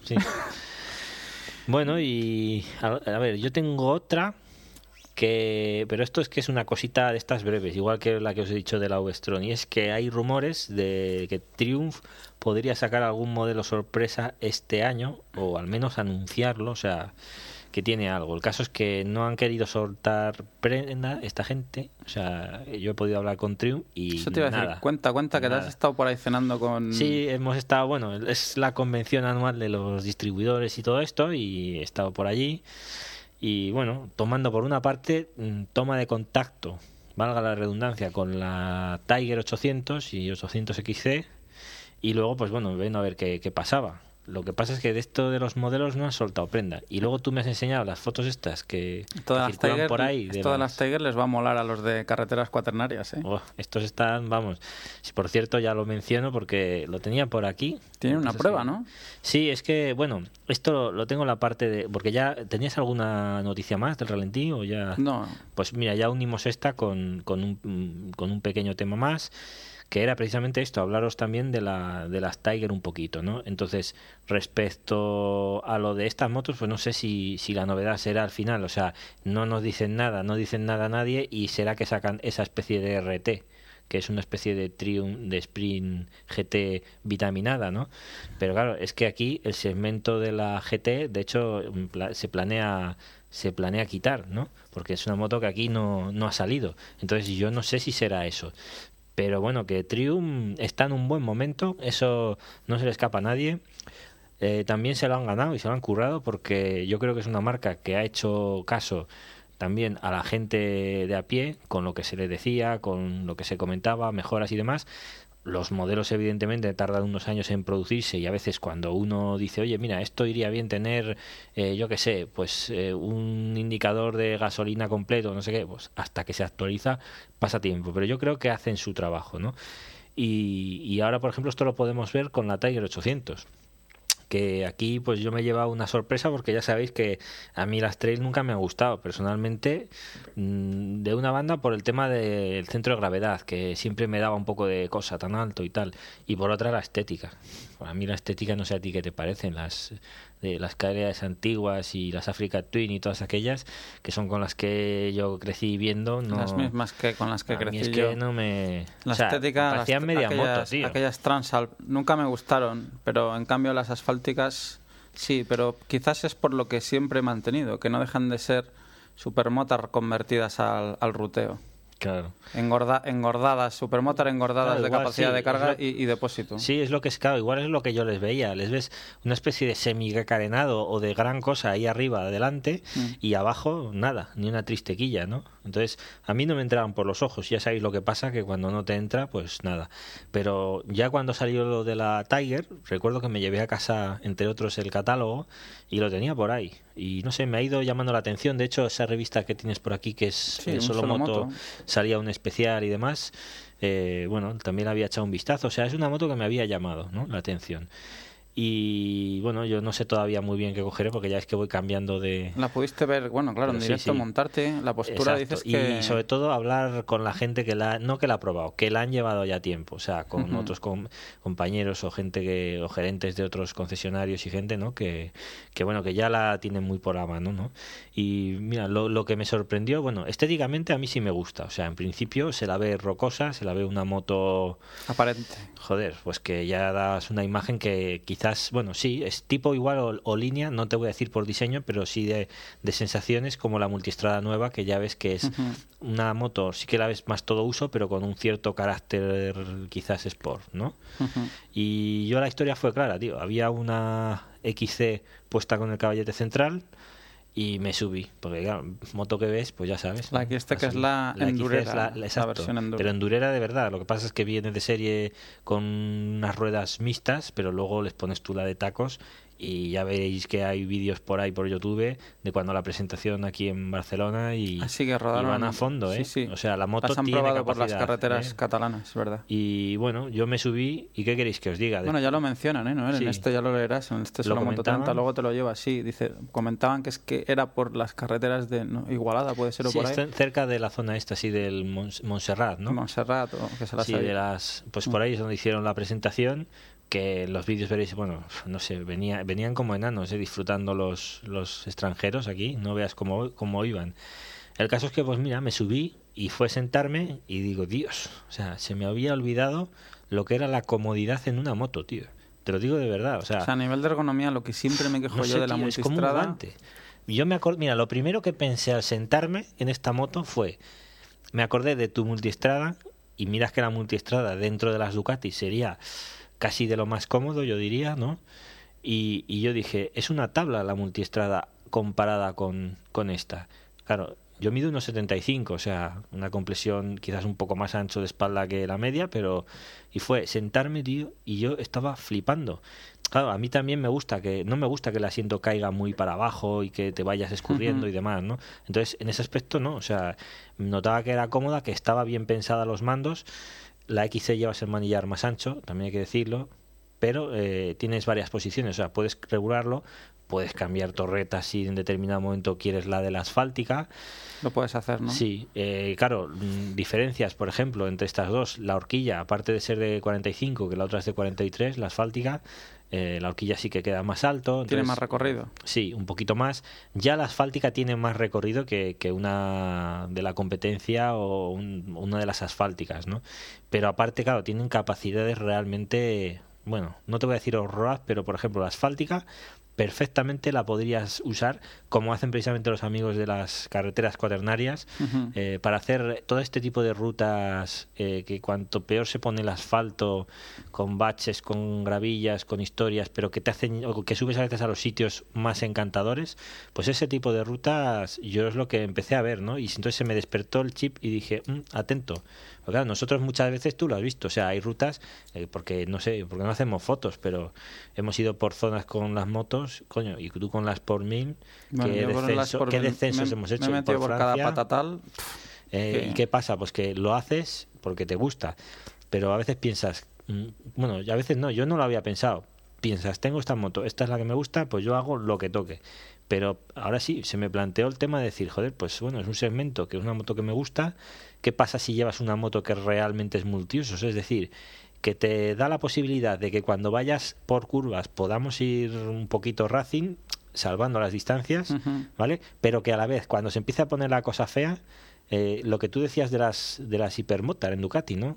Que dices, ¿te acuerdas que tú me decías un día, decías, hostia, es que cuando está el firme bien, van muy bien, pero cuando empieza a complicarse la cosa y a estar mal, aún van mejor. Sí, sí. Y van mejor que el resto. Van mejor que el pues resto. esto es lo que yo veo en esta moto, ¿no? O sea, Cuando salíamos con gente y nos decían, queremos una ruta Sí. para todos, para las Monsters, para las IBE. Bueno, pues ya empezabas a cavilar y la típica que tenemos por aquí, la de Pras de Molló, sí. la de Camprodón, Pras de Mollo y salir Que por pasas a. Francia también. Pasas a Francia y tienes todos los tramos. Tienes los tramos rotos que las hipermotar te decían... Y cuando "Ahí decimos te-". rotos son rotos, ¿eh? Sí, sí. Y, y claro, y pues yo me acordé del tema. Pero dije, bueno, la diferencia es que es muchísimo más cómoda que una Claro, eso te iba a decir, de posición, tío. Es que la ergonomía... Tienes más depósito La ergonomía es, es primordial, tío. A mí, me, a Consumo mí me da bajo. mucha rabia el tema este de la... de la multi. Sí, de la multi, tío. Me da mucha rabia porque sé que es solo... Sé que voy a vender una moto cojonuda solo por el tema de postura. Pero es que, claro, hoy, antes de que vienes tú, estaba hablando con Susana y me dice, ¿qué tal? Porque hoy he salido... Ah, bueno, decir que ayer es que llevaste, también es verdad, fue bastante mejor en ruta, Bueno, te lo mejor dije, porque llevé una pero llevas una espaldera. Sí, llevé una espaldera de Daines que me acuerdo que me regalaron de Ducati, me regalaron cuando compré las por mil. y lo leíste por ahí por un foro, Y ¿no? sí, le leí, "Wow". le leí a un chaval, dice, dice, apriétatela un poco más del, de la cuenta, dice la faja, dice que se te quede bien pegada y los tirantes a la espalda. Dice, dice que no te puedas, que no puedas hacer chepa, que es lo que te O sea, pide que la. no te puedas en, en- en y bueno, es un, pero es un parche, es un parche. Hoy he salido nada, no tenía pensado salir, pero ha hecho muy buen tiempo y me ha acercado a hacer un Llagostera así, ya sabes, entre tú y yo. ¿Sabes? Sí, no, es lo de siempre, ¿sabéis? O sea, voy a ir oreja al suelo porque, nada, es un momento, ¿eh? Pero voy de aquí a allí. y Voy de aquí y vuelvo. Joder, es que me ha dado una rabia de la hostia. Me dice Susana, normal. ¿qué tal? Digo, bien. Digo, si no fuera por el dolor de espalda. Perfecto. Perfecto. Me da rabia por eso, eso, la puta postura, tío. Y esta gente con la Tiger 800... Yo creo que aquí me acordé de ti ves- porque yo creo que la tienen más te has estudiada montado, pero te has, te general. has ido moviendo, Sí. poniendo los pies, Sí, las sí, puntas en las estriberas En y una, todo en eso. otra, además. Claro, yo por ejemplo os cuento, claro, a falta de probarla, teníamos previsto, no sé si lo comentamos al final en abierto, teníamos previsto una prueba, pero hasta ahora no ha podido ser. Entonces, en cuanto sea posible, sí que haremos una prueba a la, a la Tiger 800 para daros ya más información, ¿no? Pero en principio, bueno, también aproveché para comentar por lo que os he dicho con la gente que ya la tiene por la mano. Y yo allí lo que me fijé fue un poco todo ese tipo de detalles. Es decir, yo normalmente cuando cojo una moto o hago un análisis, no me baso tanto en lo que igual una persona, por ejemplo, que del sector trail podría hacer, de decir, yo te cojo esta moto y digo, mira, esta de la competencia sí que tiene goma aquí, esta no tiene, esta tal. No, yo miro por lo que decimos. Primero, sensaciones, cómo voy a ir, si la noto cómoda, si luego ya sí puedes ver si está a mano esto, si lo otro. Normalmente en lo que te fijas, que supongo que te pasará a ti igual, es cuando ves una moto es eh, frenos por un lado, qué equipos llevan, eh, bastidor, cómo está, eh, cómo está diseñada, es decir, todos estos elementos, luego postura del asiento, de- eh, todas estas cosas. Sí, ¿no? todas estas cosas, pero que ya se te va en la vista. Entonces yo ahí lo empecé a mirar. Claro, yo ya te digo que de primeras me impresionó. Entonces eh, vi que, bueno, empezando a mirar, el tema de, de manillar la otra, la asfáltica, es un poco más estrecha. Claro, traes otra historia que es que aparte de que te deja poner varias posiciones de manillar, en principio las dos, eh, claro, si tú dices, bueno, yo quiero hacer eh, carretera en general, pero yo voy a salir a pista. Y aunque no cambie a ruedas de tacos, voy a hacer Sí. tramos malos. Realmente la XC tiene, tiene capacidades, ¿vale? Pero luego cuando hagas O carretera... sea, tiene capacidad para algo más que una pista no, no, de tierra, ¿no? Es que si la pones ruedas de tacos puedes hacer enduro perfectamente. O sea, al menos yo he visto a gente hacerla No sé si es porque eran No, no. las de prueba, pero vamos, ni- sí, capacidad tienen. Ahora, la horquilla está es pensada para, para resistir y aguantar. Supongo que no será como los bastidores que, que hay por ahí de las BMW de las chinas, que tengo una foto, por cierto, que la pondré. eh, otro bastidor trasero roto, partido a la mitad, de una, creo que es una F, no sé si era la 6 y medio o la 800, una GS. Partido a la mitad en una pista de nada en Estados Unidos, ¿no? Pues bueno, en este caso a mí no, me dio una sensación la moto, la vez que realmente está sólida, o sea, está bien hecha. Físicamente ves que es calidad, o sea, no es que intenten aparentar, no es que, o sea, no, no. o Sí, no es coger las botellas de la horquilla y pintarlas no, de no, dorado. es que ¿no? tiene una presencia, tiene una presencia que, que tú la ves y dices, joder, ¿sabes? O sea, mm, a mí me parece que supera la competencia. Y luego, claro, es una moto que es, está hecha en Inglaterra, no está traída... Hombre, Triumph, ya sabéis que sí, tiene factorías en, en Tailandia, pero hacen ciertos componentes. Pero vamos, el 80% de la moto, de una moto de Triumph, es Triumph, quitando latiguillos, pinzas, demás, ¿no? Pero en este caso, no, esto está hecha, o sea, enteramente allí, ¿no? Y, y se nota, se nota que han hecho su trabajo. Empezaron en el 2007 a, a hacer el proyecto y demás. Y yo creo que, claro, a veces yo entiendo que habrá gente, los más ortodoxos, que digan, bueno, aquí el que manda es BMW, porque evidentemente un poquito de estilo BMW Sí eh, está y, y muchas que le seguirán, o sea, es normal. Yo reconozco que fueron las pioneras eh, de, de sacarle más partido mm, porque no fueron las primeras de campo, pero sí que fueron las más pioneras en hacer esta mezcla campo-ciudad, ¿no? De las que, bueno, la filosofía está GS. Ujú. Y aquí pues sí se nota un poco, de hecho, si veis las maletas, pues las maletas son corte BMW, pero marca Triumph, ¿no? Pero es que ves que, que no, que está bien pensada, es decir, tenemos un motor que es el que probaste tú, el 675, El 675 pero, subido a exacto, 800. la- la le- ampliado a 800, eh, luego el tema también de tapa balancines, de cigüeñal, demás, o sea, todo eso está Rediseñado. rediseñado. Entonces tenemos un motor que te entrega, ya lo viste, la potencia desde abajo, como una bicilíndrica, pero que si necesitas puedes estirar, mm, no te voy a decir tanto como una tetra, pero, pero bien, que es totalmente suave, progresivo, o sea, es que es una de las cosas que a mí personalmente más me gusta, que es lineal. Entonces, ¿qué pasa? Si tú vas en cuarta, como si vas en segunda, como si vas en quinta, o sea, raro es el régimen en el que el motor no está estirando, no te está dando algo, porque no, no tienes que ir a buscarlo a ningún punto. ¿Sabes? Yo entiendo que hay gente que, claro, con una moto deportiva dices, hostia, les gusta en una 600 la Sí, patada yo esa de lo noté, en- arriba. Yo lo noté en, en- en la 675 y eso que pensaba, bueno, 675... Poca bueno, cilindrada. Poca cilindrada y tal, pero era acojonante, pues es lo que decías tú, 2000, incluso por debajo de 2000, marchas largas. A ver, no, una, no abrir gas a fondo, pero una pequeña Pero insinuación. notas que empieza a Lo subir. típico, que estás en ciudad y ¡buf! tira. Bueno, venga, 4000 vueltas. ah, abrir un poco, zaca. Sí. 5000, vuelves desde 5000 para arriba, vuelves a abrir gas y dices, joder, macho, es que. Tira, es lo que dices tú, tira. tira en, en todo el margen. Claro. Entonces eso es aprovechable. ¿Qué pasa? A lo que os digo, al que le guste una R y que de repente a 10.000 empieces a tirar, pues bueno, pero a la persona que, como es mi caso, y supongo que a muchos os pasará, buscas algo que en cualquier momento en el que tengas que, o sea, que, que dar un golpe de gas, que no te da tiempo a cambiar de marcha, una situación de estas Sí, entre sí. curvas, joder, que puedas abrir y que ahí tienes. Que es lo que digo, que no vas a tener a 50 por hora en quinta lo que tienes en tercera.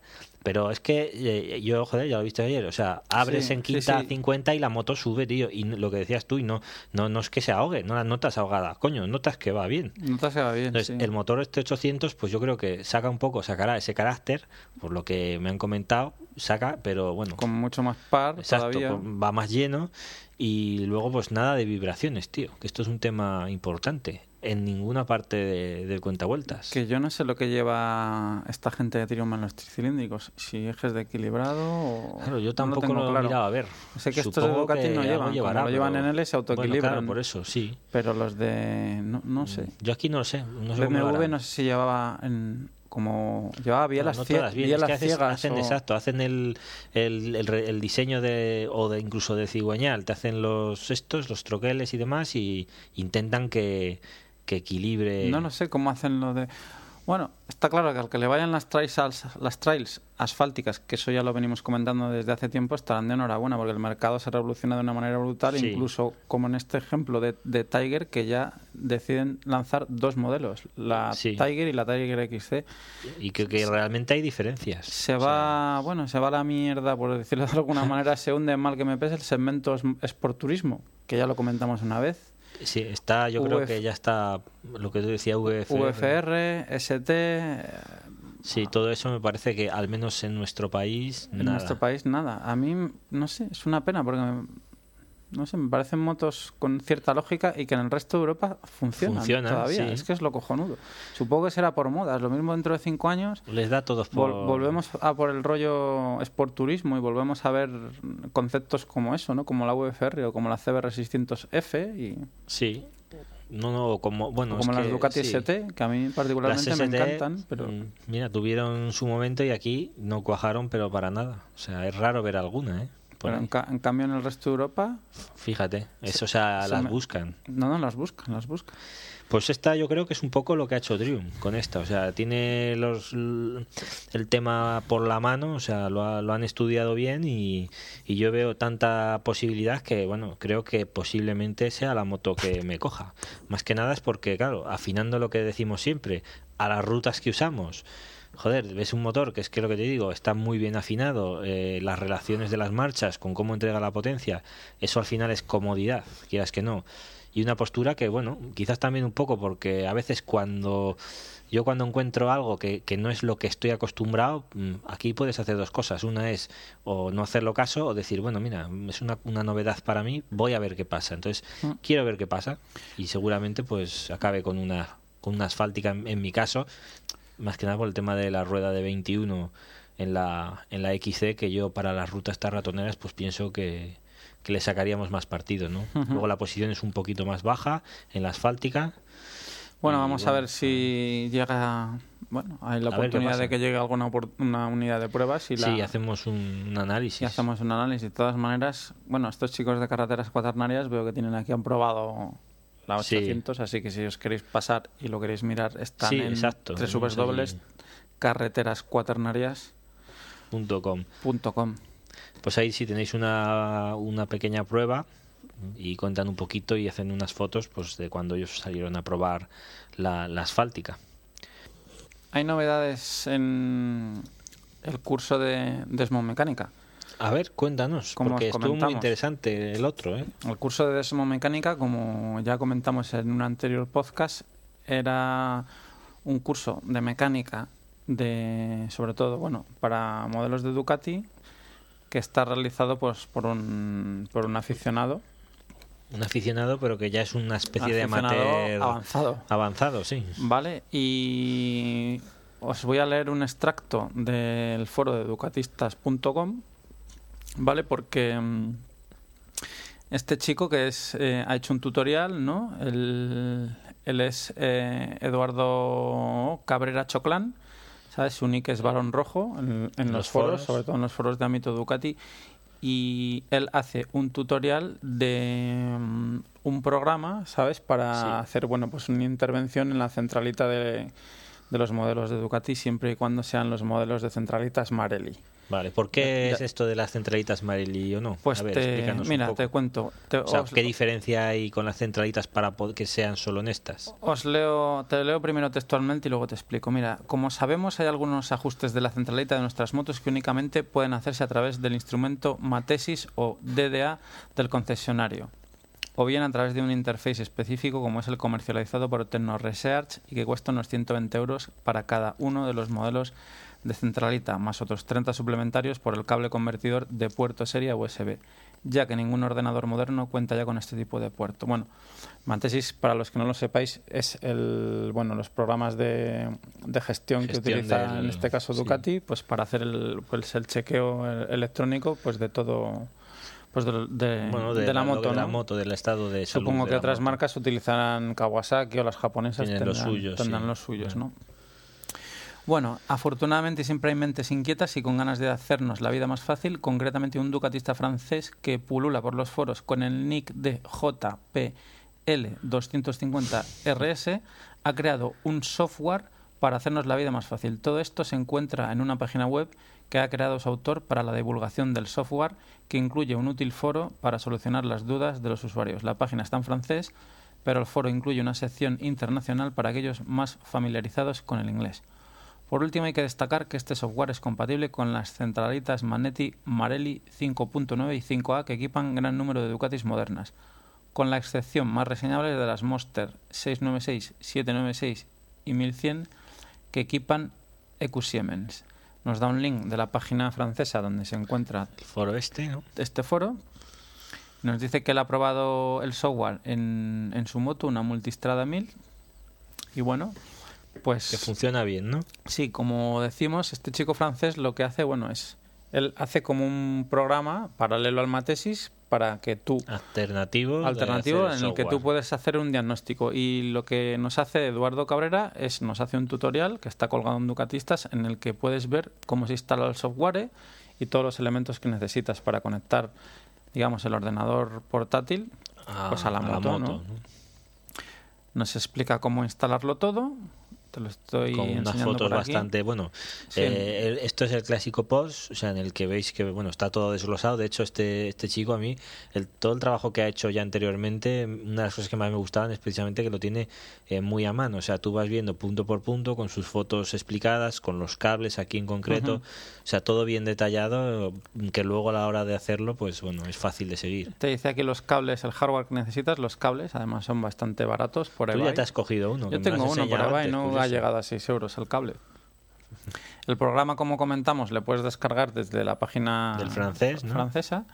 Y bueno, aquí ya ves cómo se conecta a la motocicleta, en este caso a la centralita y a la batería de la multistrada. Y aquí tienes ya pues las primeras, las primeras capturas de pantalla del, del software del ¿no? software de gestión. Y, y ya lo puedes ver por aquí, pues que te deja Eh, ¿Qué es lo que te deja remenar, como dicen por aquí? O Bueno, sea, ¿qué es pues lo que mira, te deja trastear? lo que te hace es te muestra datos en tiempo real de la centralita. Te muestra el TPS, que es el ángulo de apertura de, de ese sensor. ¿Vale? Y te comenta aquí que bueno, tiene un medidor de revoluciones, tal manera que si tú abres el, el acelerador, pues ves cómo Aumentando, pues cómo va aumentando y luego te muestra también pues eh, información de bastantes de los sensores de la moto, la temperatura del aire, eh, La presión el sensor de la inyección, la tensión de la batería en voltios, la tensión de carga, la temperatura del agua o del aceite. eh, y bueno, te muestra la presión atmosférica también eh, leída mediante el sensor de la inyección. Y bueno, el avance de encendido, eh, las revoluciones eh, pero reales del motor. Las exactas. Sí. La velocidad a la que gira la rueda, solo con, con una marcha. Pone marcha metida y moto sobre caballete. Y, y bueno, lo que te hace también es como una especie de prueba test, ¿vale? Que te es una ventana que llama listado de fallos, que lo que te, Te saca es, por bueno, un poco si lo, lo que pueda haber. ¿no? si lo que pueda haber si hay algún Alguna memoria que haya quedado de algo. un- si hay algún, vamos, testigo, vamos, algún sensor que está defectuoso.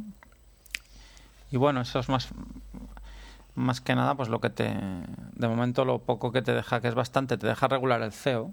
También lo que pasa es que para eso tienes que tener aparte un medidor de gases, ¿no? Sí, Pero bueno, ver lo que. Te deja regular el CEO, eh, bueno, te deja ver los inyectores, hacer un test, ¿vale? Un test de las bobinas. Y luego hay otro programa, ah, bueno, te deja quitar el, la llave de mantenimiento, creo que te deja quitarla también esa llave que sale cuando, sale cuando. cuando pasas los kilometrajes. Eso, te va, eso, eso es lo que más te va a gustar, ¿no? Para Hmm. del programilla. ¿Y qué más te deja hacer? Bueno, hacerlo del... lo del Desbloqueo de la- desbloquear la, centralita. la centralita, de la la EQ, pero bueno, eso se puede hacer, lo del desbloqueo del inmovilizador, pero bueno, eso en Ducati se puede hacer con el, Mm, con la tarjeta, con el código que te dan. Solo con. Sí, se puede hacer con el puño del gas, ¿sabes?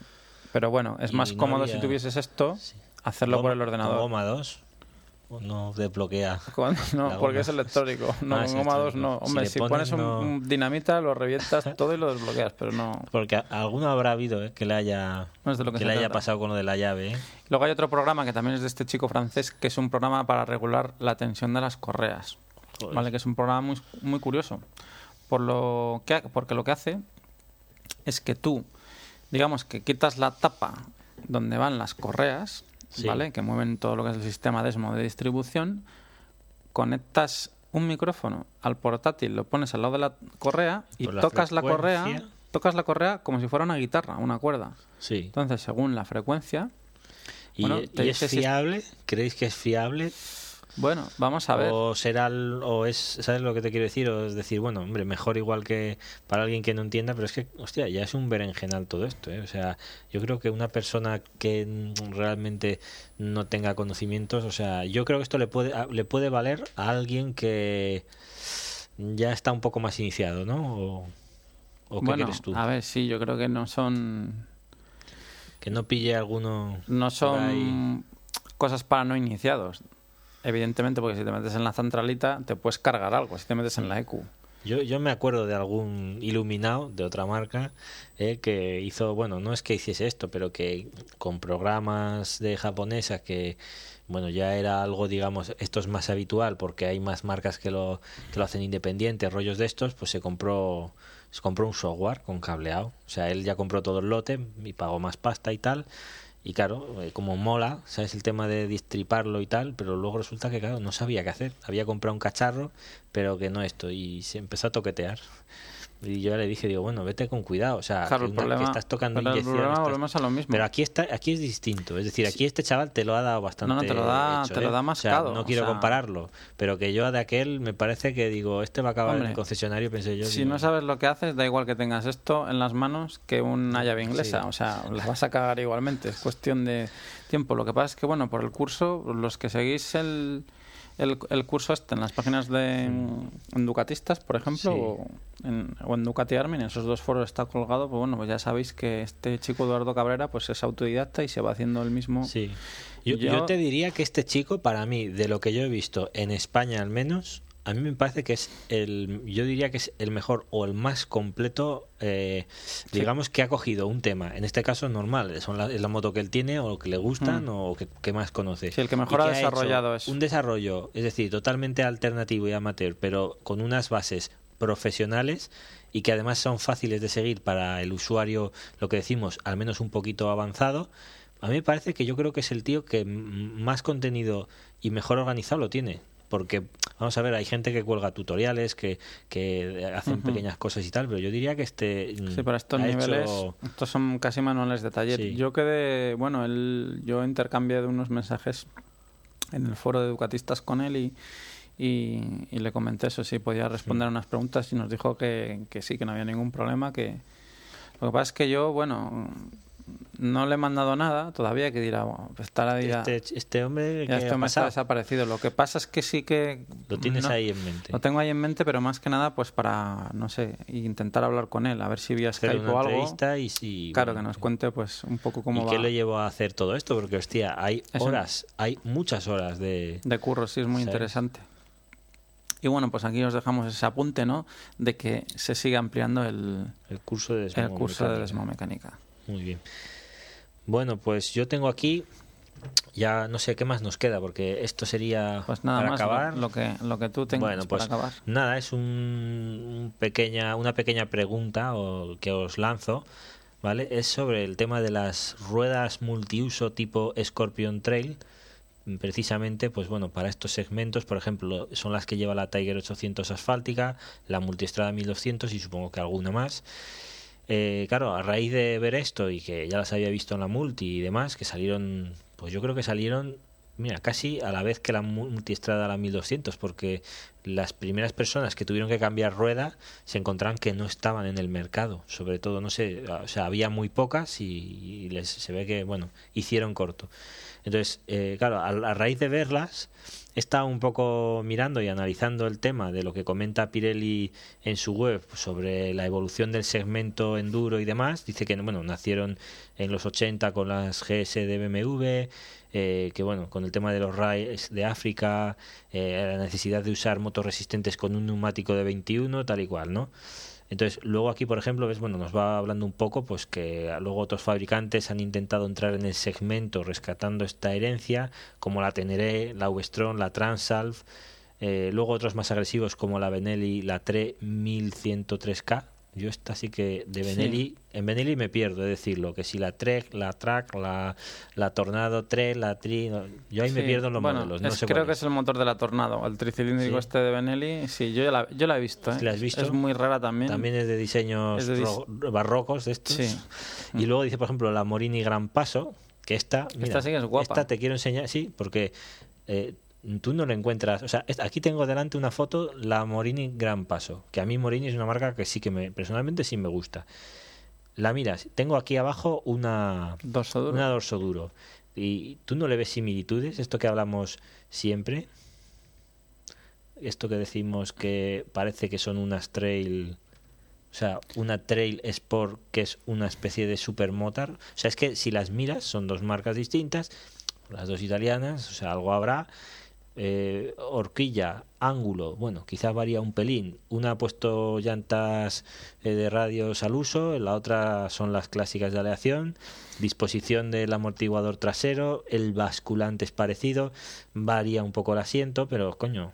Sí, la tenemos, ¿verdad? Tenemos otra vez esto que hablamos siempre y que tú empezaste con el tema de la multi, que si era una, una hipermotar variada, pues yo veo que, bueno, hay más casas que parece que sí que se inspiran ¿eh? en el tema.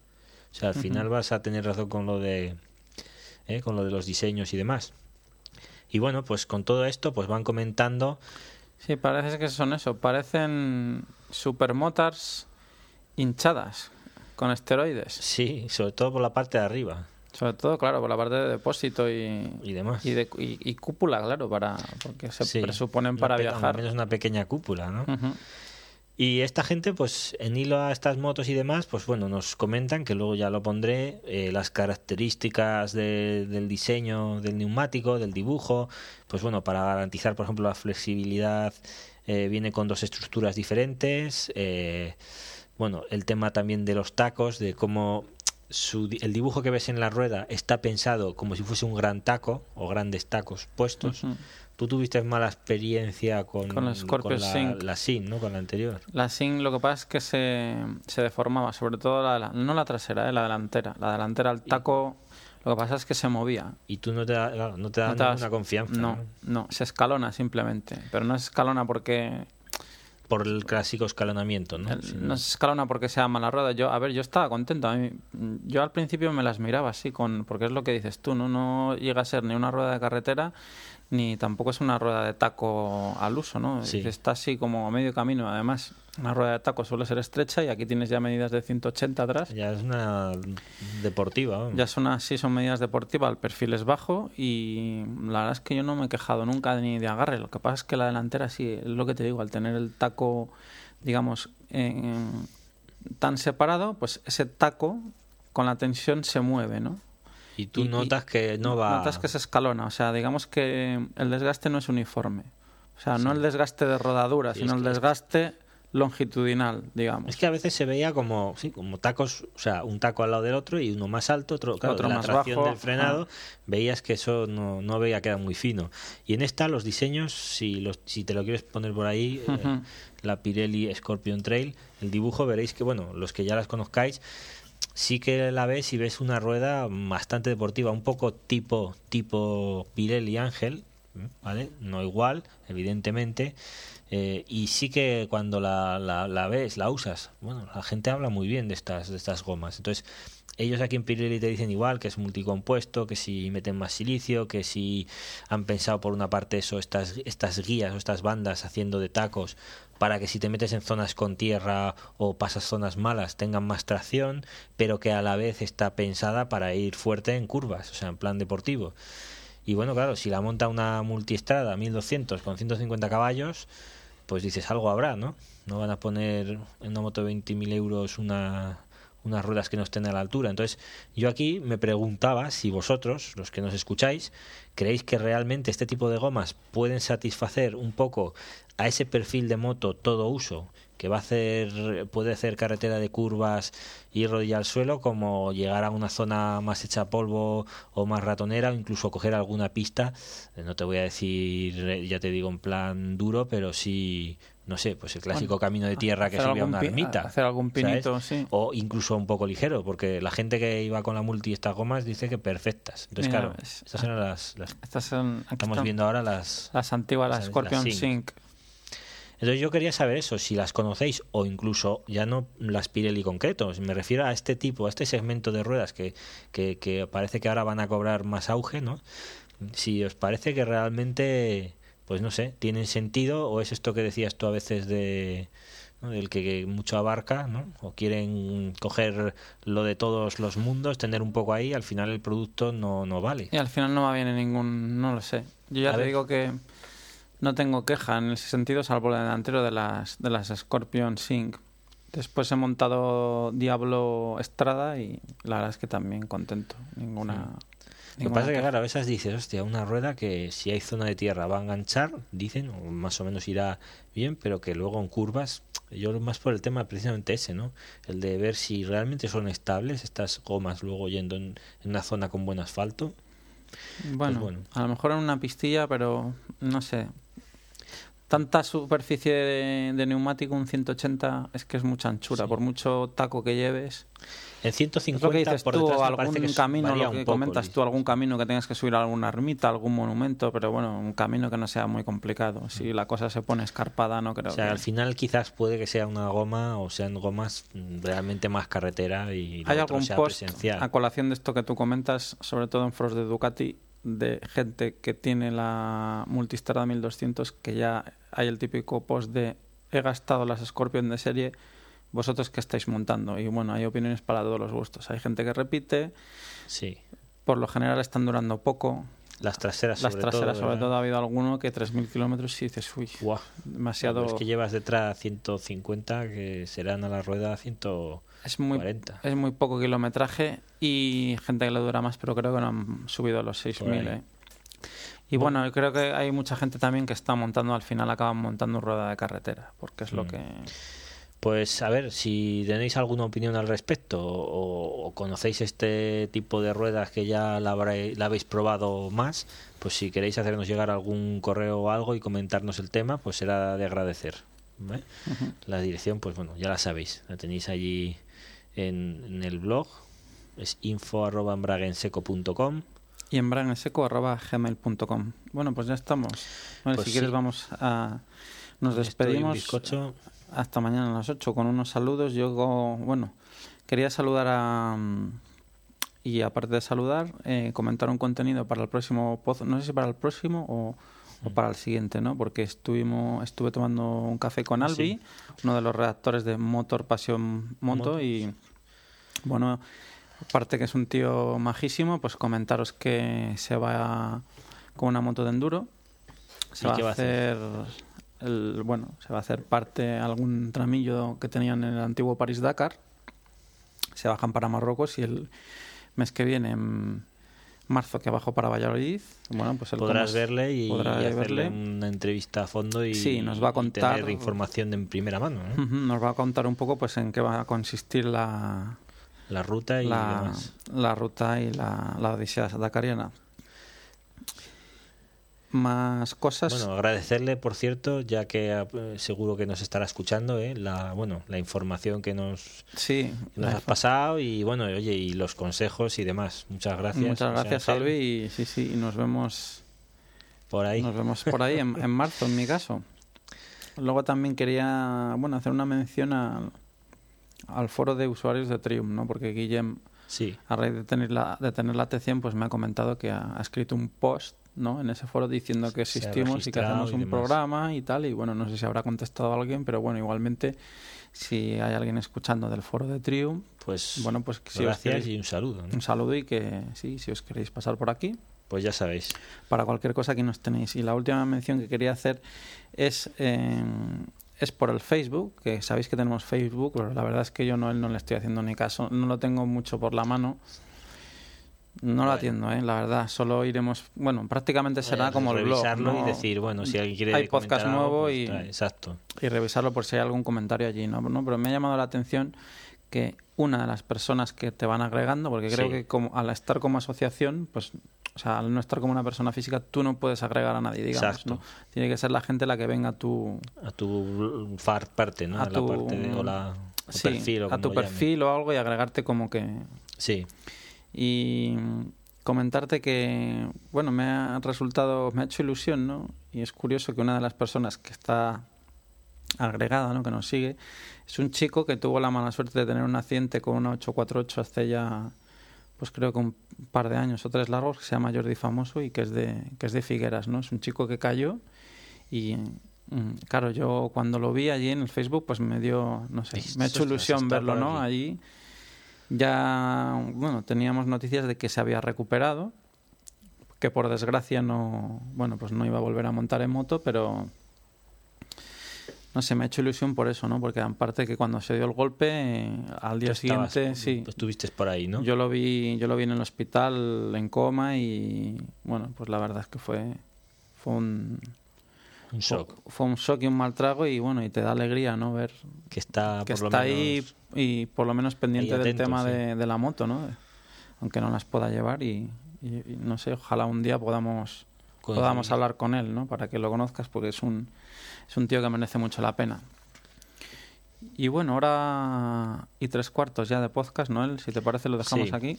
Ya os recordamos eso, que seguramente a final de mes tendréis un extra. Y bueno, más información, más noticias y, oye, lo que salga. Lo que vaya saliendo. Volvemos a repetir por enésima vez los correos por si queréis dejar cualquier cosa en bragenseco.gmail.com. O info arroba. Bueno, os emplazamos al podcast siguiente que puede ser el 14 punto algo. 14.2, sí. Punto dos. 14.2. Si salís ahora que ya puede que haya algún día de buen tiempo, pues cuidadito ahí fuera y Y nos vemos, en el, sobre todo. nos vemos en el siguiente. Un saludo a todos. Venga, Adiós. adiós.